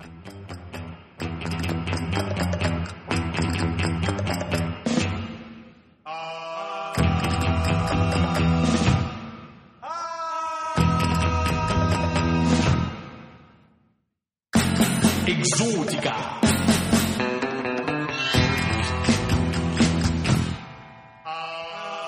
Bienvenidos de nuevo. Tras esta pausa, pues ya estamos listos a hablar del refresco del verano, ¿no? Todo el mundo, todo el mundo quiere refrescarse y con este granizado de FIBA esperamos refrescar la sed que tenéis todos de baloncesto durante este verano. ¿Ha habido streetball? Sí. ¿Ha habido algún amistoso? Sí. ¿Ha habido partido de exhibición también? Pero lo que no hemos tenido es NBA. ¿Y qué es lo que es más parecido a la NBA hoy en día? Pues es eh, los campeonatos FIBA. No son, no son la NBA, pero sí que hay jugadores NBA. Y, y, vamos a hablar hoy un poco de. Es el primer día con esta nueva sección. Vamos a hablar de, de los dos torneos que vamos a seguir, ¿no? Vamos a hablar del FIBA Américas y del Eurobasket, eh, que se juegan también torneos los dos clasificatorios para la Olimpiada de Londres. Y, bueno, vamos a resumir ahí, vamos a llevaros las noticias, las noticias, más bien los comentarios, ¿no? Las noticias ya las tendréis. Y vamos a desglosar un poco las actuaciones de jugadores NBA o eh, potencial NBA y lo que más nos llame la atención de los torneos. Así que vamos a empezar, eh, yo creo que vamos a empezar por el Eurobasket, Chechu, ¿te parece bien? Me parece perfecto. Y hoy como introducción es más bien hablaros un poco, un poco la previa, un poco la previa, sí, sistema de competición, eh, digamos, principales selecciones eh, y tal. Así que vamos a empezar por este Eurobasket que se va, empieza nada en un par de días. Eh, no sé cuándo estaréis oyendo este podcast, pero, pero empieza el día 31 de agosto eh, hasta el 18 de septiembre. Hay que señalar que son muchos partidos en relativamente pocos días. El que quiera ser campeón va a tener que jugar nueve partidos al máximo nivel. ¿Cuándo has dicho que empieza, Checho? El 31 de agosto, el día 31. Además, eh, a las dos y cuarto de la tarde, España juega su primer partido contra Polonia. El Eurobasket eh, se juega en Lituania. Eh, este es un dato importante porque Lituania es un país que respira baloncesto, donde el baloncesto es el, deporte mayoritario. Ya lo querríamos verdad, tanto en Estados Unidos como en España, que, eso fuese así. Pues allí es el, deporte más importante, el que copa más titulares en prensa, el que, el que digamos, mueve a, más gente. El último campeón eh, de Eurobásquet fue España, en Polonia 2009. Eh, el Eurobásquet eh, se celebra cada dos años y este año es especialmente importante porque otorga las plazas para los Juegos Olímpicos. Eso ha hecho que en muchas estrellas, NBA y no NBA, vayan simplemente porque es la llave que va a abrir la puerta de estos Juegos Olímpicos que en materia de baloncesto yo creo que es la competición máxima, incluso por encima del, Mundial. Eh, hay que recordar que eh, el primero y el segundo se clasifican directamente para, las Olimpiadas de Londres. Es decir, solo vale ser finalista si quieres clasificarte para las Olimpiadas. Y del tercero al sexto tendrán que acudir a un preolímpico, que eso eh, se celebrará, creo que no, no se sabe dónde, y no se sabe cuándo. Exactamente. es impresionante. Pero, claro, eh, es meterte en el preolímpico es meterte en un jardín del que, bueno, es muy difícil porque, claro, como dices tú, no tiene fechas. Si luego la NBA eh, finalmente se disputa, pues todos los jugadores NBA pues, van a tener que cuadrar ahí fechas, luego tendrían que, que jugar el, el propio campeonato de las Olimpiadas. Así que todas las selecciones importantes lo que están pensando es clasificarse para, esa final. Eh, hay 24 equipos, 24 selecciones. Eh, esto ha creado bastante polémica porque la FIBA ha ampliado el, número de selecciones que participan. Eh, hay cuatro grupos de seis equipos cada grupo. Se clasifican tres y luego se hace una segunda fase de grupos en la que hay dos, dos grupos de seis equipos cada uno también, de los que se clasifican cuatro y luego, ya se juega cuartos, semifinales y final. Hay un claro sabor eh, NBA eh, porque hay multitud de estrellas y yo creo que hay más nivel incluso que en el pasado mundial. Hay más jugadores que han acudido a esta cita que, al pasado mundial. Vamos a repasar un, pues, rápidamente lo que yo considero que son los máximos favoritos con, con sus principales jugadores. Eh, la gran favorita, y no es por tirar digamos, de orgullo patrio es España. Es la gran dominadora. aunque lo parece. la gran dominadora del básquet FIBA en los últimos años. Solo falló en el Mundial del año pasado en Turquía, donde hay que recordar que tenía las bajas de Pau Gasol y de José Manuel Calderón, esta última hora. Tiene el mismo núcleo desde hace años, una gran química y si juegan a su nivel, yo creo que ahora mismo no hay ninguna, no hay ninguna selección. Se han, ido, se han ido dos jugadores baluartes del equipo, ¿no? En cuanto a hacer equipo, sí. bueno, ese grupo. Bueno, en cuanto a hacer equipo, sí, pero bueno, Jorge Garbajosa ya está, tiene un papel testimonial en, en los últimos que se, lo digan que se lo digan los aficionados de Toronto que todavía le recuerdan con cariño mucha camiseta Garbajosa, ¿no? Por ahí, por Toronto todavía.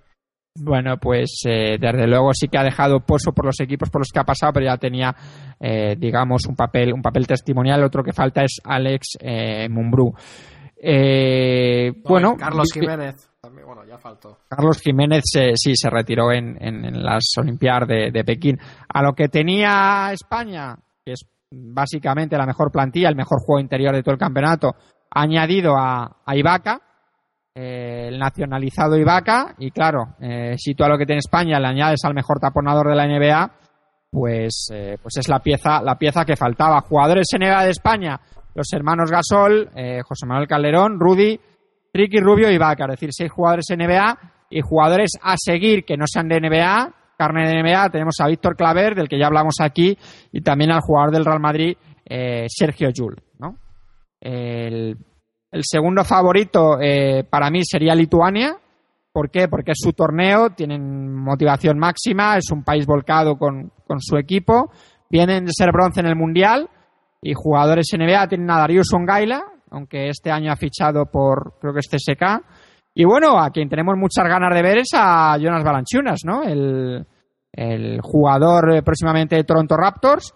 Eh, se ha convertido ya en un ídolo de masas en su país. Eh, ha arrasado en categorías inferiores en todos los campeonatos eh, con su selección que ha, participado. De hecho, viene a ser MVP en el Mundial Sub-19. Así que, eh, bueno, en, la preparación ha mostrado ya destellos de su clase y yo tengo muchas, muchas, muchas ganas de verle. El, tercer favorito en discordia sería Serbia, que tras pasar por el infierno durante unos cuantos campeonatos ha tenido que hacer una purga de jugadores y ha tenido que añadir una nueva generación. Eh, un grupo que ya lleva dos años jugando juntos, fueron plata en Polonia 2009 y cuartos en, en Turquía el año pasado en el Mundial.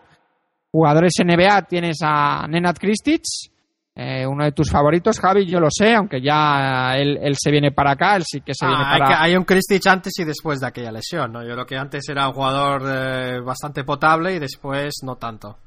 Bueno, pues ese es uno de los buques insignias de este equipo. Y carne NBA, yo creo que hay que aquí hay que hablar claramente de Milos Teodosic, probablemente el mejor base del, del continente, todo talento, que se lo digan a, España, al que le ganó el partido en cuartos el año pasado en, el Mundial. Y, bueno, es un jugador a tener muy en cuenta, aunque también acaba de, firmar por, por, por CSK. Tienen a toda una institución en el banquillo como Dusan Ikovic y, bueno, uno de los grandes favoritos. Y luego ya hay un montón de equipos que podríamos catalogar de aspirantes. Eh, vamos a señalar alguno. Tenemos a Italia. Eh, claro, hablar de Italia, tienes a Marco Bellinelli, Andrea Bargnani y a Danilo Gallinari en el equipo. Gallinari que no había jugado nunca con la selección absoluta. Y claro, son entre estos tres jugadores están metiendo en la NBA más de 35 puntos, más de 45 puntos por partido. Así que, así que bueno, palabras ¿Habrá, mayores. ¿Habrá balones suficientes? Yo creo que alguno propuso jugar con dos balones. bueno, eh, llevan, vienen después de cuatro años sin jugar una gran competición eh, FIBA, vienen muy motivados y yo creo que es un equipo en el que saben que tienen los roles perfectamente definidos y, y a, digamos que, que, lo que no tienen grandes jugadores o jugadores muy importantes a nivel internacional aparte de estos tres, pero, pero estos tres, eh, si tienen el día, te, te pueden machacar a, a, cualquiera. Eh, tenemos a los franceses también, que si repasas plantilla por plantilla, jugador por jugador, eh, el talento puro, yo creo que Francia sería una de las grandes favoritas al título, ¿no? Porque tiene cuatro jugadores NBA, Tony Parker, Joaquín Noah, Boris Dio y Nicolás Batum. Además, cuatro jugadores NBA de mucho nivel, es decir, no, no, no, no son jugadores de... Turiaf. Turiaf se ha caído a última hora, eh, está lesionado. Eh, no, no, pueden contar ni con Turiaf ni con eh, Bebois, el, el, jugador de, de, Dallas. ¿Cómo has dicho? ¿Cómo has dicho? Ro Rodri Bebois. Bebois, Bebois. Bebois. Vale, y tampoco con eh, Mikael Pietrus. Así que podrían añadir incluso más, más jugadores en NBA. Lo malo de Francia es que nunca han dado la talla, ¿no? Como equipo en un, en un gran campeonato. Y lo único, cuando han tocado metal, lo único ha sido el bronce en el europeo del 2005. Está claro que van a bailar al, al son que marque, que marque Tony Parker, ¿no? Otras selecciones interesantes, Eslovenia, eh, que probablemente sea Vamos la a hablar de Eslovenia, ¿no? Esa. Cuéntame. Eslovenia, pues es, probablemente sea la selección que más eh, bajas de jugadores de nivel tenga, ¿no? No va Beno Udric, del que acabas de hablar tú, próximo fichaje Milwaukee, no va Rason Sterovic, no va Sasa Bujacic, aunque Sasa Bujacic parece ser que, que, que, estuvo brevemente en la preparación del Mundial el año pasado y acabó a tortas con casi todo. Sí, básicamente. Eh, tampoco va a estar y, y, bueno, aún así tienen un equipo, tiene a Goran Dragic, el, el jugador bueno. de Houston, yo creo que la alta más significativa es el entrenador. Sí, exactamente. Bosiar Malkovich, un entrenador que lo ha ganado todo a nivel de, de clubs, uno de los entrenadores más respetados de, de, de Europa, que se, que se, estrena como seleccionador. y que yo creo que les puede dar un plus desde, desde, el, desde el banquillo, ¿no? Los jugadores más importantes, pues el mencionado Dragic, eh, Lorbeck, el jugador del, del Barcelona, y, y, bueno, vamos a ver, eh, son un poco una ah, incógnita. También me da mucho respeto eh, ese equipo con ese entrenador, uh, mucho, mucho respeto y muy interesante también las declaraciones de, de Malkovich, ¿no? Lo estábamos comentando antes de antena, me pareció bastante gracioso. No sé si te quieres mojar, Checho, o no, pero lo hemos escuchado, yo creo que uno de los pocos programas de, de, de radio, ¿no? Que, que habla de baloncesto. Uh, tirando a fallar, ¿no? Es uno que, que, escuchamos, yo creo que está, a mí me gusta por lo menos. Hay otros que, que he escuchado que no me gustan y, y, fue eso la idea por la que hicimos este podcast en parte pero que ahí que este Markovic las tira, ¿no? Tira a matar. Sí, bueno, Markovic es un entrenador que tiene también un ego muy grande, eh, o sea, que, que, es un... acepta muy mal la crítica periodística y nadie va a dudar. no periodística, ¿no? Porque Divac. Eh, sí, las ha, tenido, las ha, tenido, con Divac, eh, diciendo más o menos que lleva una vida muy disoluta. Eh, y, y, bueno, aquí, es un. Espérate, Chechu, que, que, acuérdate que aquí somos objetivos independientes y podemos decir barbaridades, así que. Sí, sí, podemos decir lo que. No, no, no, bueno, realmente el, eh, no sé a, a, cuento la polémica eh, de que venía exactamente, pero bueno, lo que dijo de Divac es que, que, se, que, que, que, lleva una vida en la que se, que se levanta por la, a mediodía o, sí. o algo así, o que hasta por la tarde no sabe ni lo que está diciendo y bueno, bueno, básicamente le acusaba de casi de vividor, ¿no? A, a, a Divac. Pero bueno, eso nos desviamos del tema principal. No, no, es que tenía para todos. Es que incluso se, se metió con los comentaristas sí, con de la televisión española. Bueno, no sé qué cadena era, pero que comentaron el partido España-Eslovenia. Sí, sí, con el exjugador internacional eh, Iturriaga con un, y con un. El Palomero.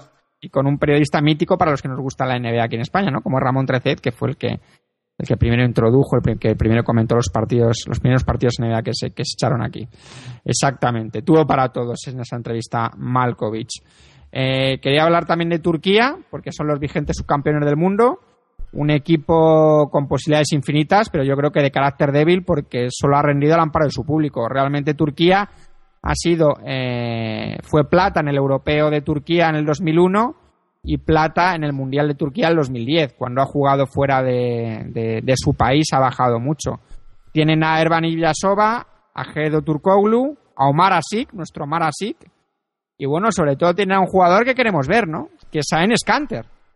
Eh, que la preparación, eh, bueno, le han dado minutos porque es como, es como, esa, aquella película, ¿no? Que no quieren que salga ningún tráiler, ¿no? Que no, que no se sabe nada de ella.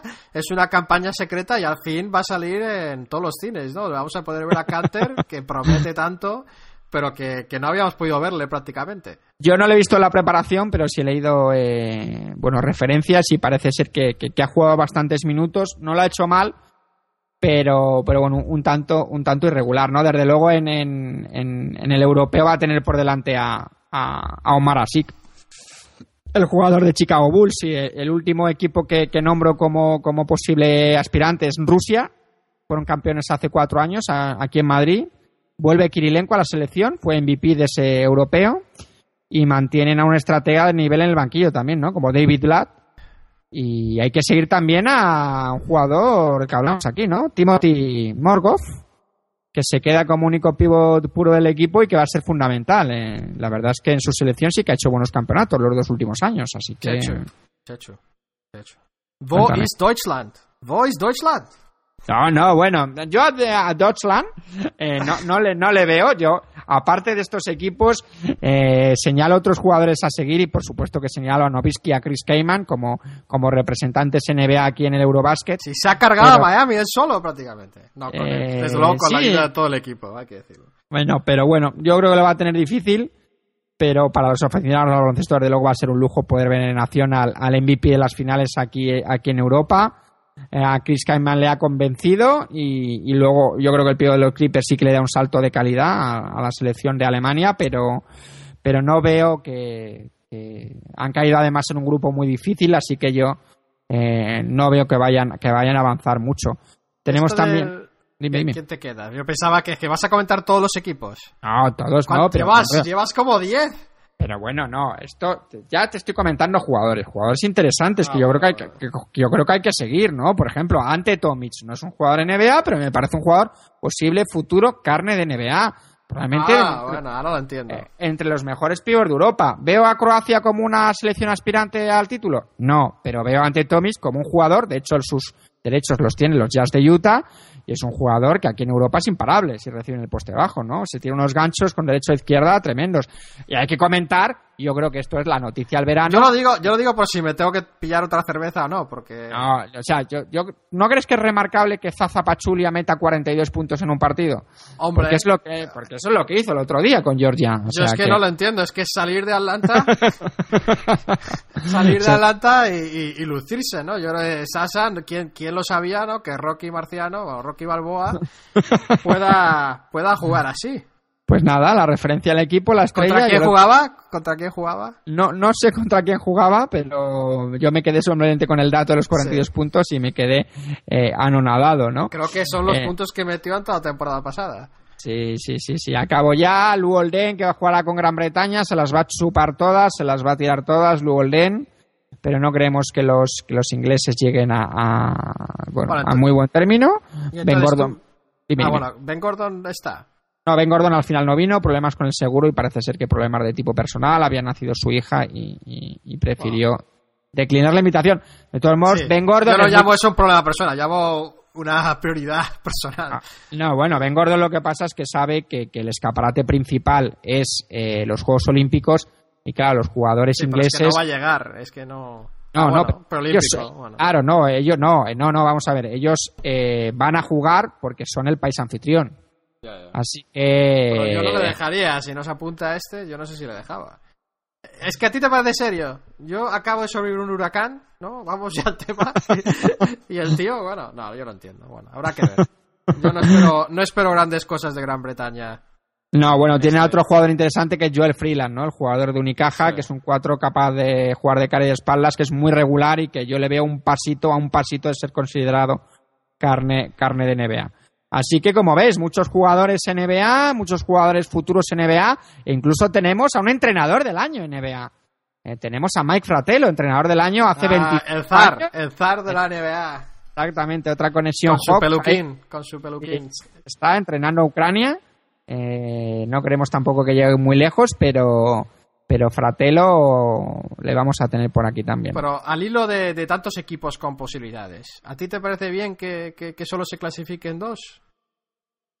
Desde luego a mí me parece que, que haya que, que veas a tantos equipos de tanto nivel y que haya es que va a ser un drama para muchos equipos porque va a haber equipos de estos con que tienen eh, digamos sobre todo por los países balcánicos con tanta tradición eslovenos, eh, serbios, incluso montenegrinos, eh, y jugador- equipos que tienen grandes plantillas y que no van a poder estar en los Juegos Olímpicos y sí vamos a poder a ver a lo mejor pues a ya sabes a Túnez, a, a China, a, a etcétera, Yo etcétera, es, ¿no? que, yo es que yo creo que al hilo que decía Mal- Malkovich en esa entrevista que oímos, que yo creo que tenían que ampliar lo- las plazas en, en las Olimpiadas. Yo creo que tenían que tener más equipos. Hay equipos, el baloncesto es un deporte que, aparte de Estados Unidos, hay 8 o 10 equipos ¿no? que están bastante igualados. Sí, sí, además yo creo que las Olimpiadas es un, es un acontecimiento deportivo que no solo se va para ganar, sino que se va para disfrutar de, de- de- de las Olimpiadas y le estás negando a muchos grandes deportistas que ni siquiera vayan. Está claro que, que Se luego... van a quedar fuera equipos que en un torneo podrían aspirar a medalla perfectamente. Perfectamente, totalmente de acuerdo. Así que, bueno, esto es lo que hay y también esto es un poco lo bonito del Eurobásquet, ¿no? Y lo dramático del Eurobásquet, que, Sí, bueno, Que- van a vender, van a vender Ah. entradas y, y marcapasos. Que vamos a, vamos a sufrir y se van a pegar tortas por entrar a las Olimpiadas. Así que es un poco la previa del, del Eurobásquet. Oh. Eh, a partir de- del día 31 de agosto lo vamos a ver aquí. Creo que podremos ver bastantes partidos en directo. Así que la semana que viene, pues os traeré un poquito un resumen de lo que han sido esos primeros días. Bueno, ya, ya lo hemos abierto, la verdad es que no nos ha salido nadie voluntario, pero si alguien va a Lituania a ver estos partidos y que nos quiera hacer de corresponsal, que nos lo diga. Y luego la otra ayuda que pedimos es, bueno, si alguien encuentra alguna página donde lo podemos, se pueda ver en Estados Unidos o algo así. Yo la verdad es que quizás televisen algunos en diferido con varios días de retraso. No lo sé, pero si hay alguno que tenga el vínculo, que, que nos lo mande, porque yo de Estados Unidos la verdad es que me estoy asustando. No sé si voy a poder ver algo, ¿no? Así que, así que bueno, habrá que, eh, pues eso, ayuda. Y luego vamos, vamos con otro torneo que, que no es en Lituania, pero es en Mar de Plata en Argentina. Eh, un torneo que también va a ser muy emocionante y, ya, me, ya me dirás mientras hablamos si el sistema de condición es el, es el mismo o no. Pero ahí se juega eh, desde el 30 de agosto, así que mañana mismo empiezan hasta el 11 de septiembre. Y es un, eh, es un sistema con dos grupos. La primera liguilla juega Canadá, República Dominicana, Venezuela, Brasil y Cuba en un grupo. Puerto Rico, Uruguay, Panamá, Argentina y Paraguay en otro grupo. Y, bueno, luego hay dos equipos que ya están clasificados. bueno, y dos equipos más, perdona. ¿Qué digo yo? Dos equipos más. Estados Unidos no juega porque ya ganó el Mundial y está clasificado para las Olimpiadas automáticamente y luego y, luego entre estos estos equipos se van a disputar quién tiene esas esas otras dos plazas eh, en cuanto a los dos equipos que lleguen a la final así que hay hay una primera ronda con esos grupos jugando entre sí luego a, partir del día perdona a partir del día 5 hay otro grupo que se jugará y van a cruzar esos grupos, ¿no? Y van a pasar cuatro equipos por cada grupo. Eso no sé si es lo mismo o no, Chechu.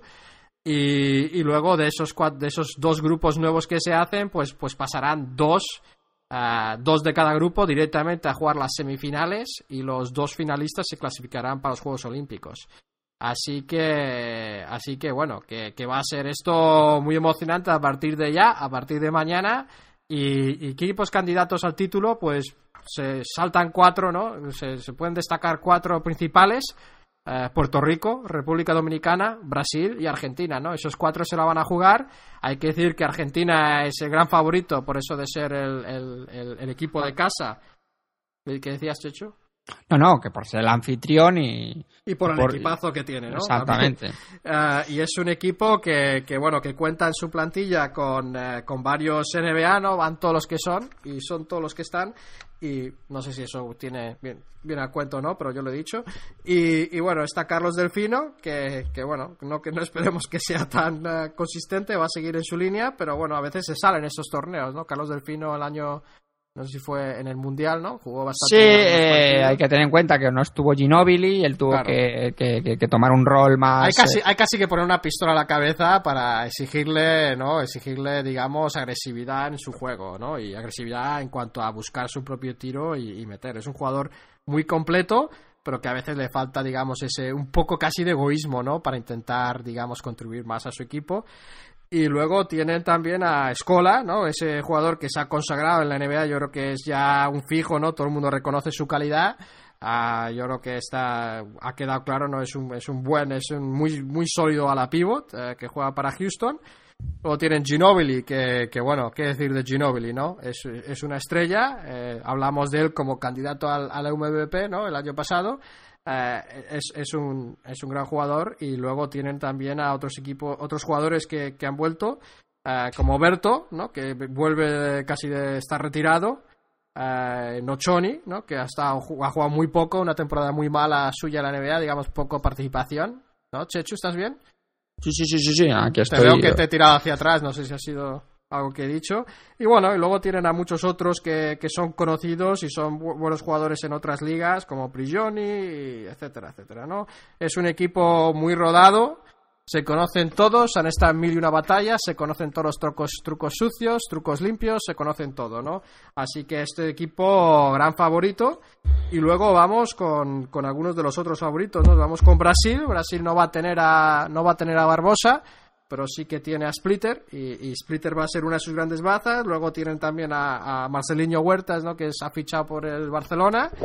Y, bueno, tienen algunos otros jugadores, digamos, que también, eh, que también son, eh, digamos, buenos jugadores eh, de equipo, pero desde luego las principales, bueno, quizá también Marcelo Machado, esos son algunos de sus principales jugadores que van a tener, digamos, más impacto en este campeonato. Y luego vamos con la República Dominicana. No sé si quieres hacer algún inciso con Brasil, Chechu. Bueno, sí que tiene bajas importantes, la de Leandriño fundamentalmente, y van a depender en buena medida de ese dúo Marceliño-Tiago Splitter, que son los jugadores eh, más importantes que más importantes que tienen. Así que Marcel... y, Nene, tampoco, ¿no? Ahí, sí, perdón, exactamente. Nene también falta. Marceliño, desde luego, ha hecho una temporada extraordinaria. Probablemente haya sido el mejor base de la Liga Española este, este último año. Pues mira, ahí está el apunte. Gracias, Chechu, por complementarlo. Es, y la verdad es que es un, es un jugador de esos, una joyita, ¿no? Que sabe, sabe sacar muchísimo partido. Suelen ser jugadores bastante inteligentes y bastante pícaros también y, muy creativos. Así que es algo. Es un equipo que, que, bueno, que cuando tiene las grandes figuras y cuando no, siempre ha peleado en esto del baloncesto, ¿no? Y siempre ha hecho papeles bastante dignos, ¿no? Yo me acuerdo. Pipioca, ¿no? ¿Te acuerdas de Pipioca? Sí, bueno, de la época de Oscar Smith, por supuesto, claro. Sí, sí, bueno, Oscar Smith es que era, bueno, es, eh, un mito. Dios de, un dios de esto de baloncesto. Y vamos con, eh, con la República Dominicana, que esta sí que es eh, otra, otra de las favoritas. digamos, esto es un poco para mí, un poco como el caso de Francia, ¿no? Gran plantilla, pero que no ha acabado todavía de, de juntar todos los elementos y jugar totalmente como un equipo. Ah, hay que decir que su jugador, digamos, a priori más valioso es uno de los favoritos de Chechu, ¿no? Al Horford. Eh, que, juega en Atlanta, ¿no? que es eh, uno de los mejores cuatro de la liga, ¿no? fue All-Star. Y, luego también tienen a, bueno, incluso, bueno, juega, juega de pivot en Atlanta, ¿no? Pero, pero yo creo que todos pensamos que debería ser a la pivot bueno, aquí va a jugar de pivot, ¿no? En la selección está claro que, va a jugar de, pivot, pero sí, llevamos toda la temporada diciendo que nosotros le vemos más como un ala pivot con ese tiro que tiene y, esa capacidad para distribuir el balón desde el poste alto.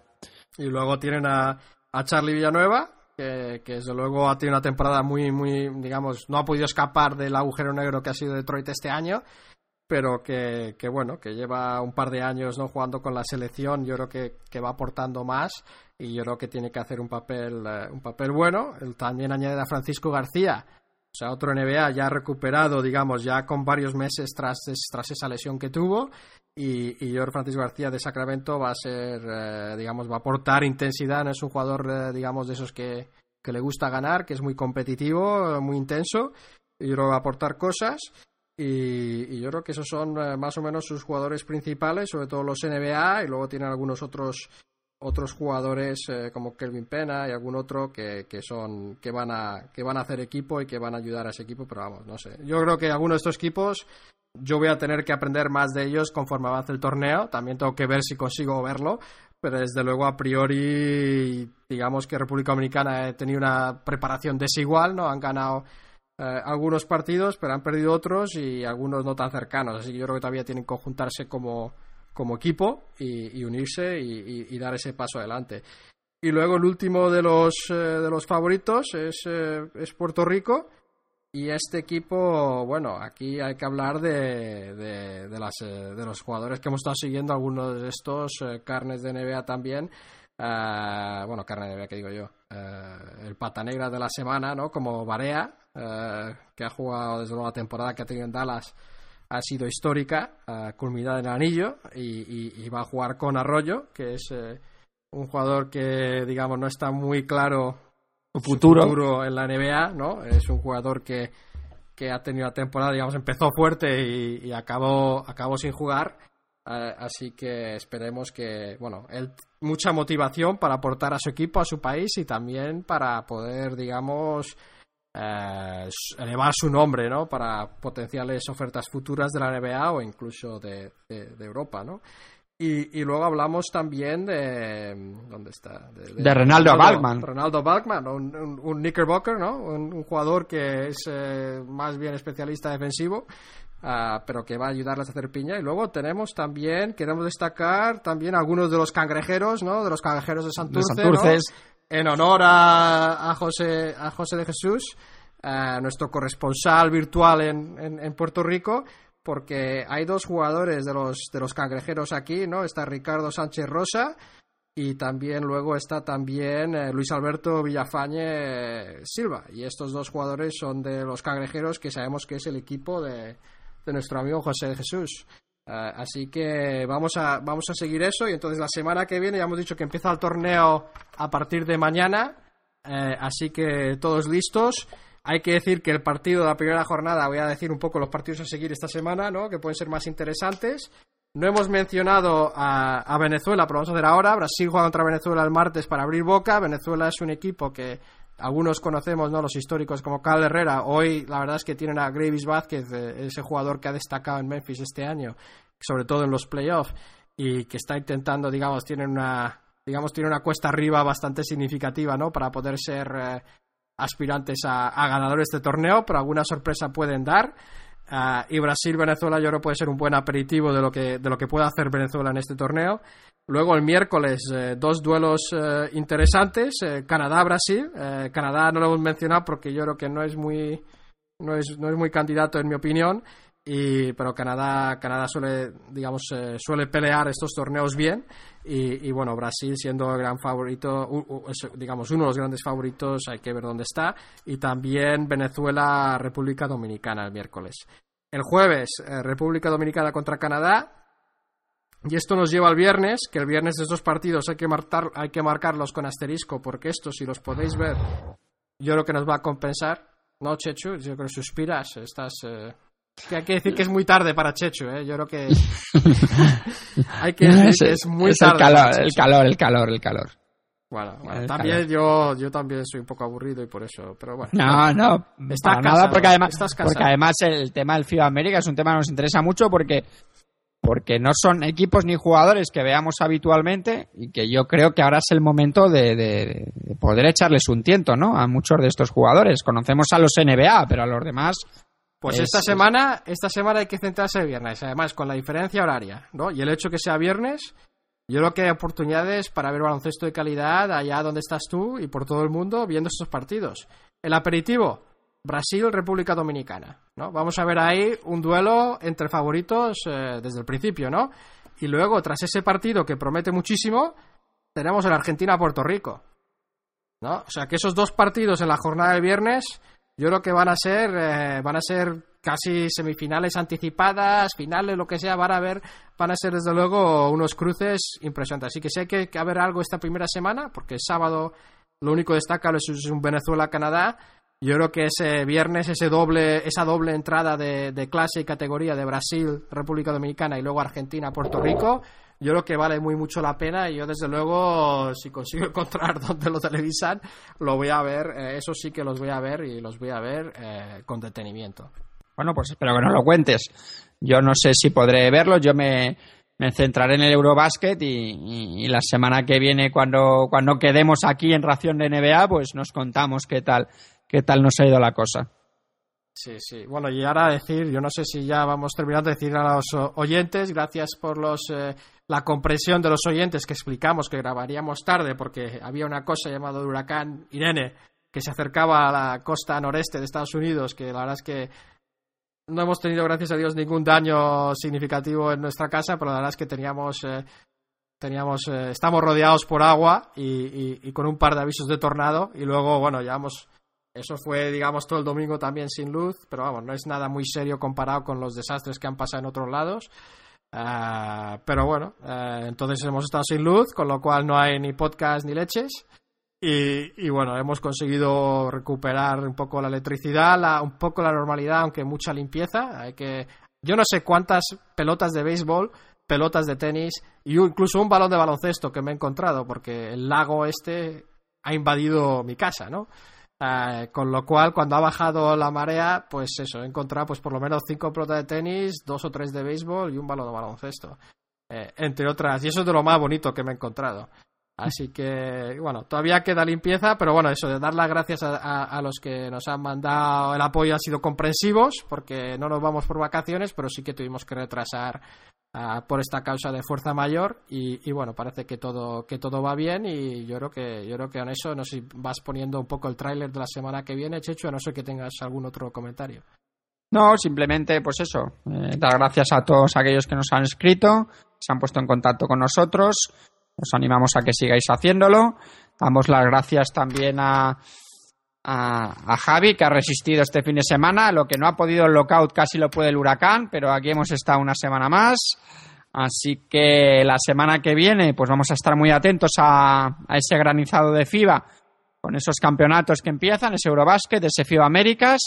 Y vamos a hablar de dos equipos de los que faltan todavía en nuestra lista, que va, la semana que viene vamos a, eh, a tener eh, en a fuego lento a los Denver Nuggets y a los eh, Washington Wizards.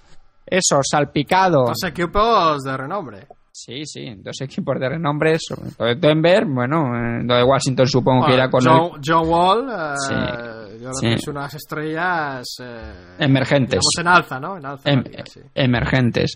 Y bueno, todo ello salpicado con el habitual eh, cop- noticias de, de Javi y, poco más, ¿no? Eh, nos vemos, nos oímos de aquí a, a siete días. Espero que sigáis ahí. Muchísimas gracias por, por aguantarnos, por escucharnos. Y esto lo hacemos, pues eso, para, para que nos oigáis, porque si no, Javi y yo simplemente cogíamos el teléfono y nos poníamos a charlar. Así que gracias, gracias por estar ahí y hasta la semana que viene. Sí, deciros que esto, esto ha sido todo, deciros que sí que os avisamos eh, las últimas dos semanas que cambiaríamos la, el- en iTunes el, digamos que pondríais, teníais que buscar el nombre del, del programa otra vez. La verdad es que no lo hemos hecho todavía, os hemos dado un par de semanas de, de anticipo para que lo oigáis a tiempo. Ah, pero con esto el huracán tampoco lo hemos hecho este fin de semana, pero probablemente a partir del fin de semana que viene eh, tengáis que tener un poco de paciencia buscarnos una vez más eh, para los de iTunes. Pero bueno, ah, ya veremos si, si cuándo podemos conseguir hacerlo, si hay algún otro desastre natural o no. Eh, entre tanto, gracias por acompañarnos. Eh, como dice Chechu, mandadnos vuestras sugerencias y vuestros comentarios a, nuestra cuenta correo electrónico comentarios arroba raciondenva.com. Si queréis saber cuándo vamos a publicar estos programas, como hoy, ¿no? Que avisamos que íbamos a publicar no el domingo, sino el lunes por Twitter, pues eso, seguirnos en Twitter y, damos los avisos cuándo vamos a publicar o si hay algún retraso y también eh, mandamos, ponemos el vínculo normalmente, así que intentamos hacer la vida más fácil si queréis y os interesa escuchar. Así que el handle de, de, Chechu en, Twitter es AstroChechu, es, es el único, eh, in- inimitable.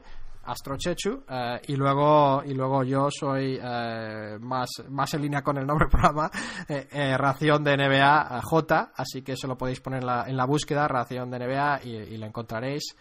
Y, y bueno y deciros que es otra vez una vez más esto ha sido todo gracias por acompañarnos y volveremos con otra ración la semana que viene. Hasta luego. Hasta luego.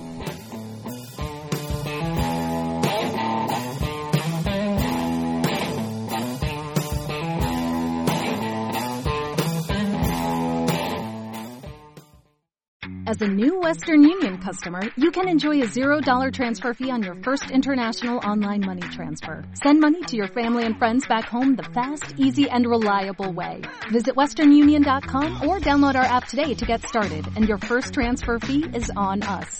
FX gains apply, not available for credit cards and transfers to Cuba. Services offered by Western Union Financial Services Inc. and MLS 906983 or Western Union International Services LLC and MLS 906985.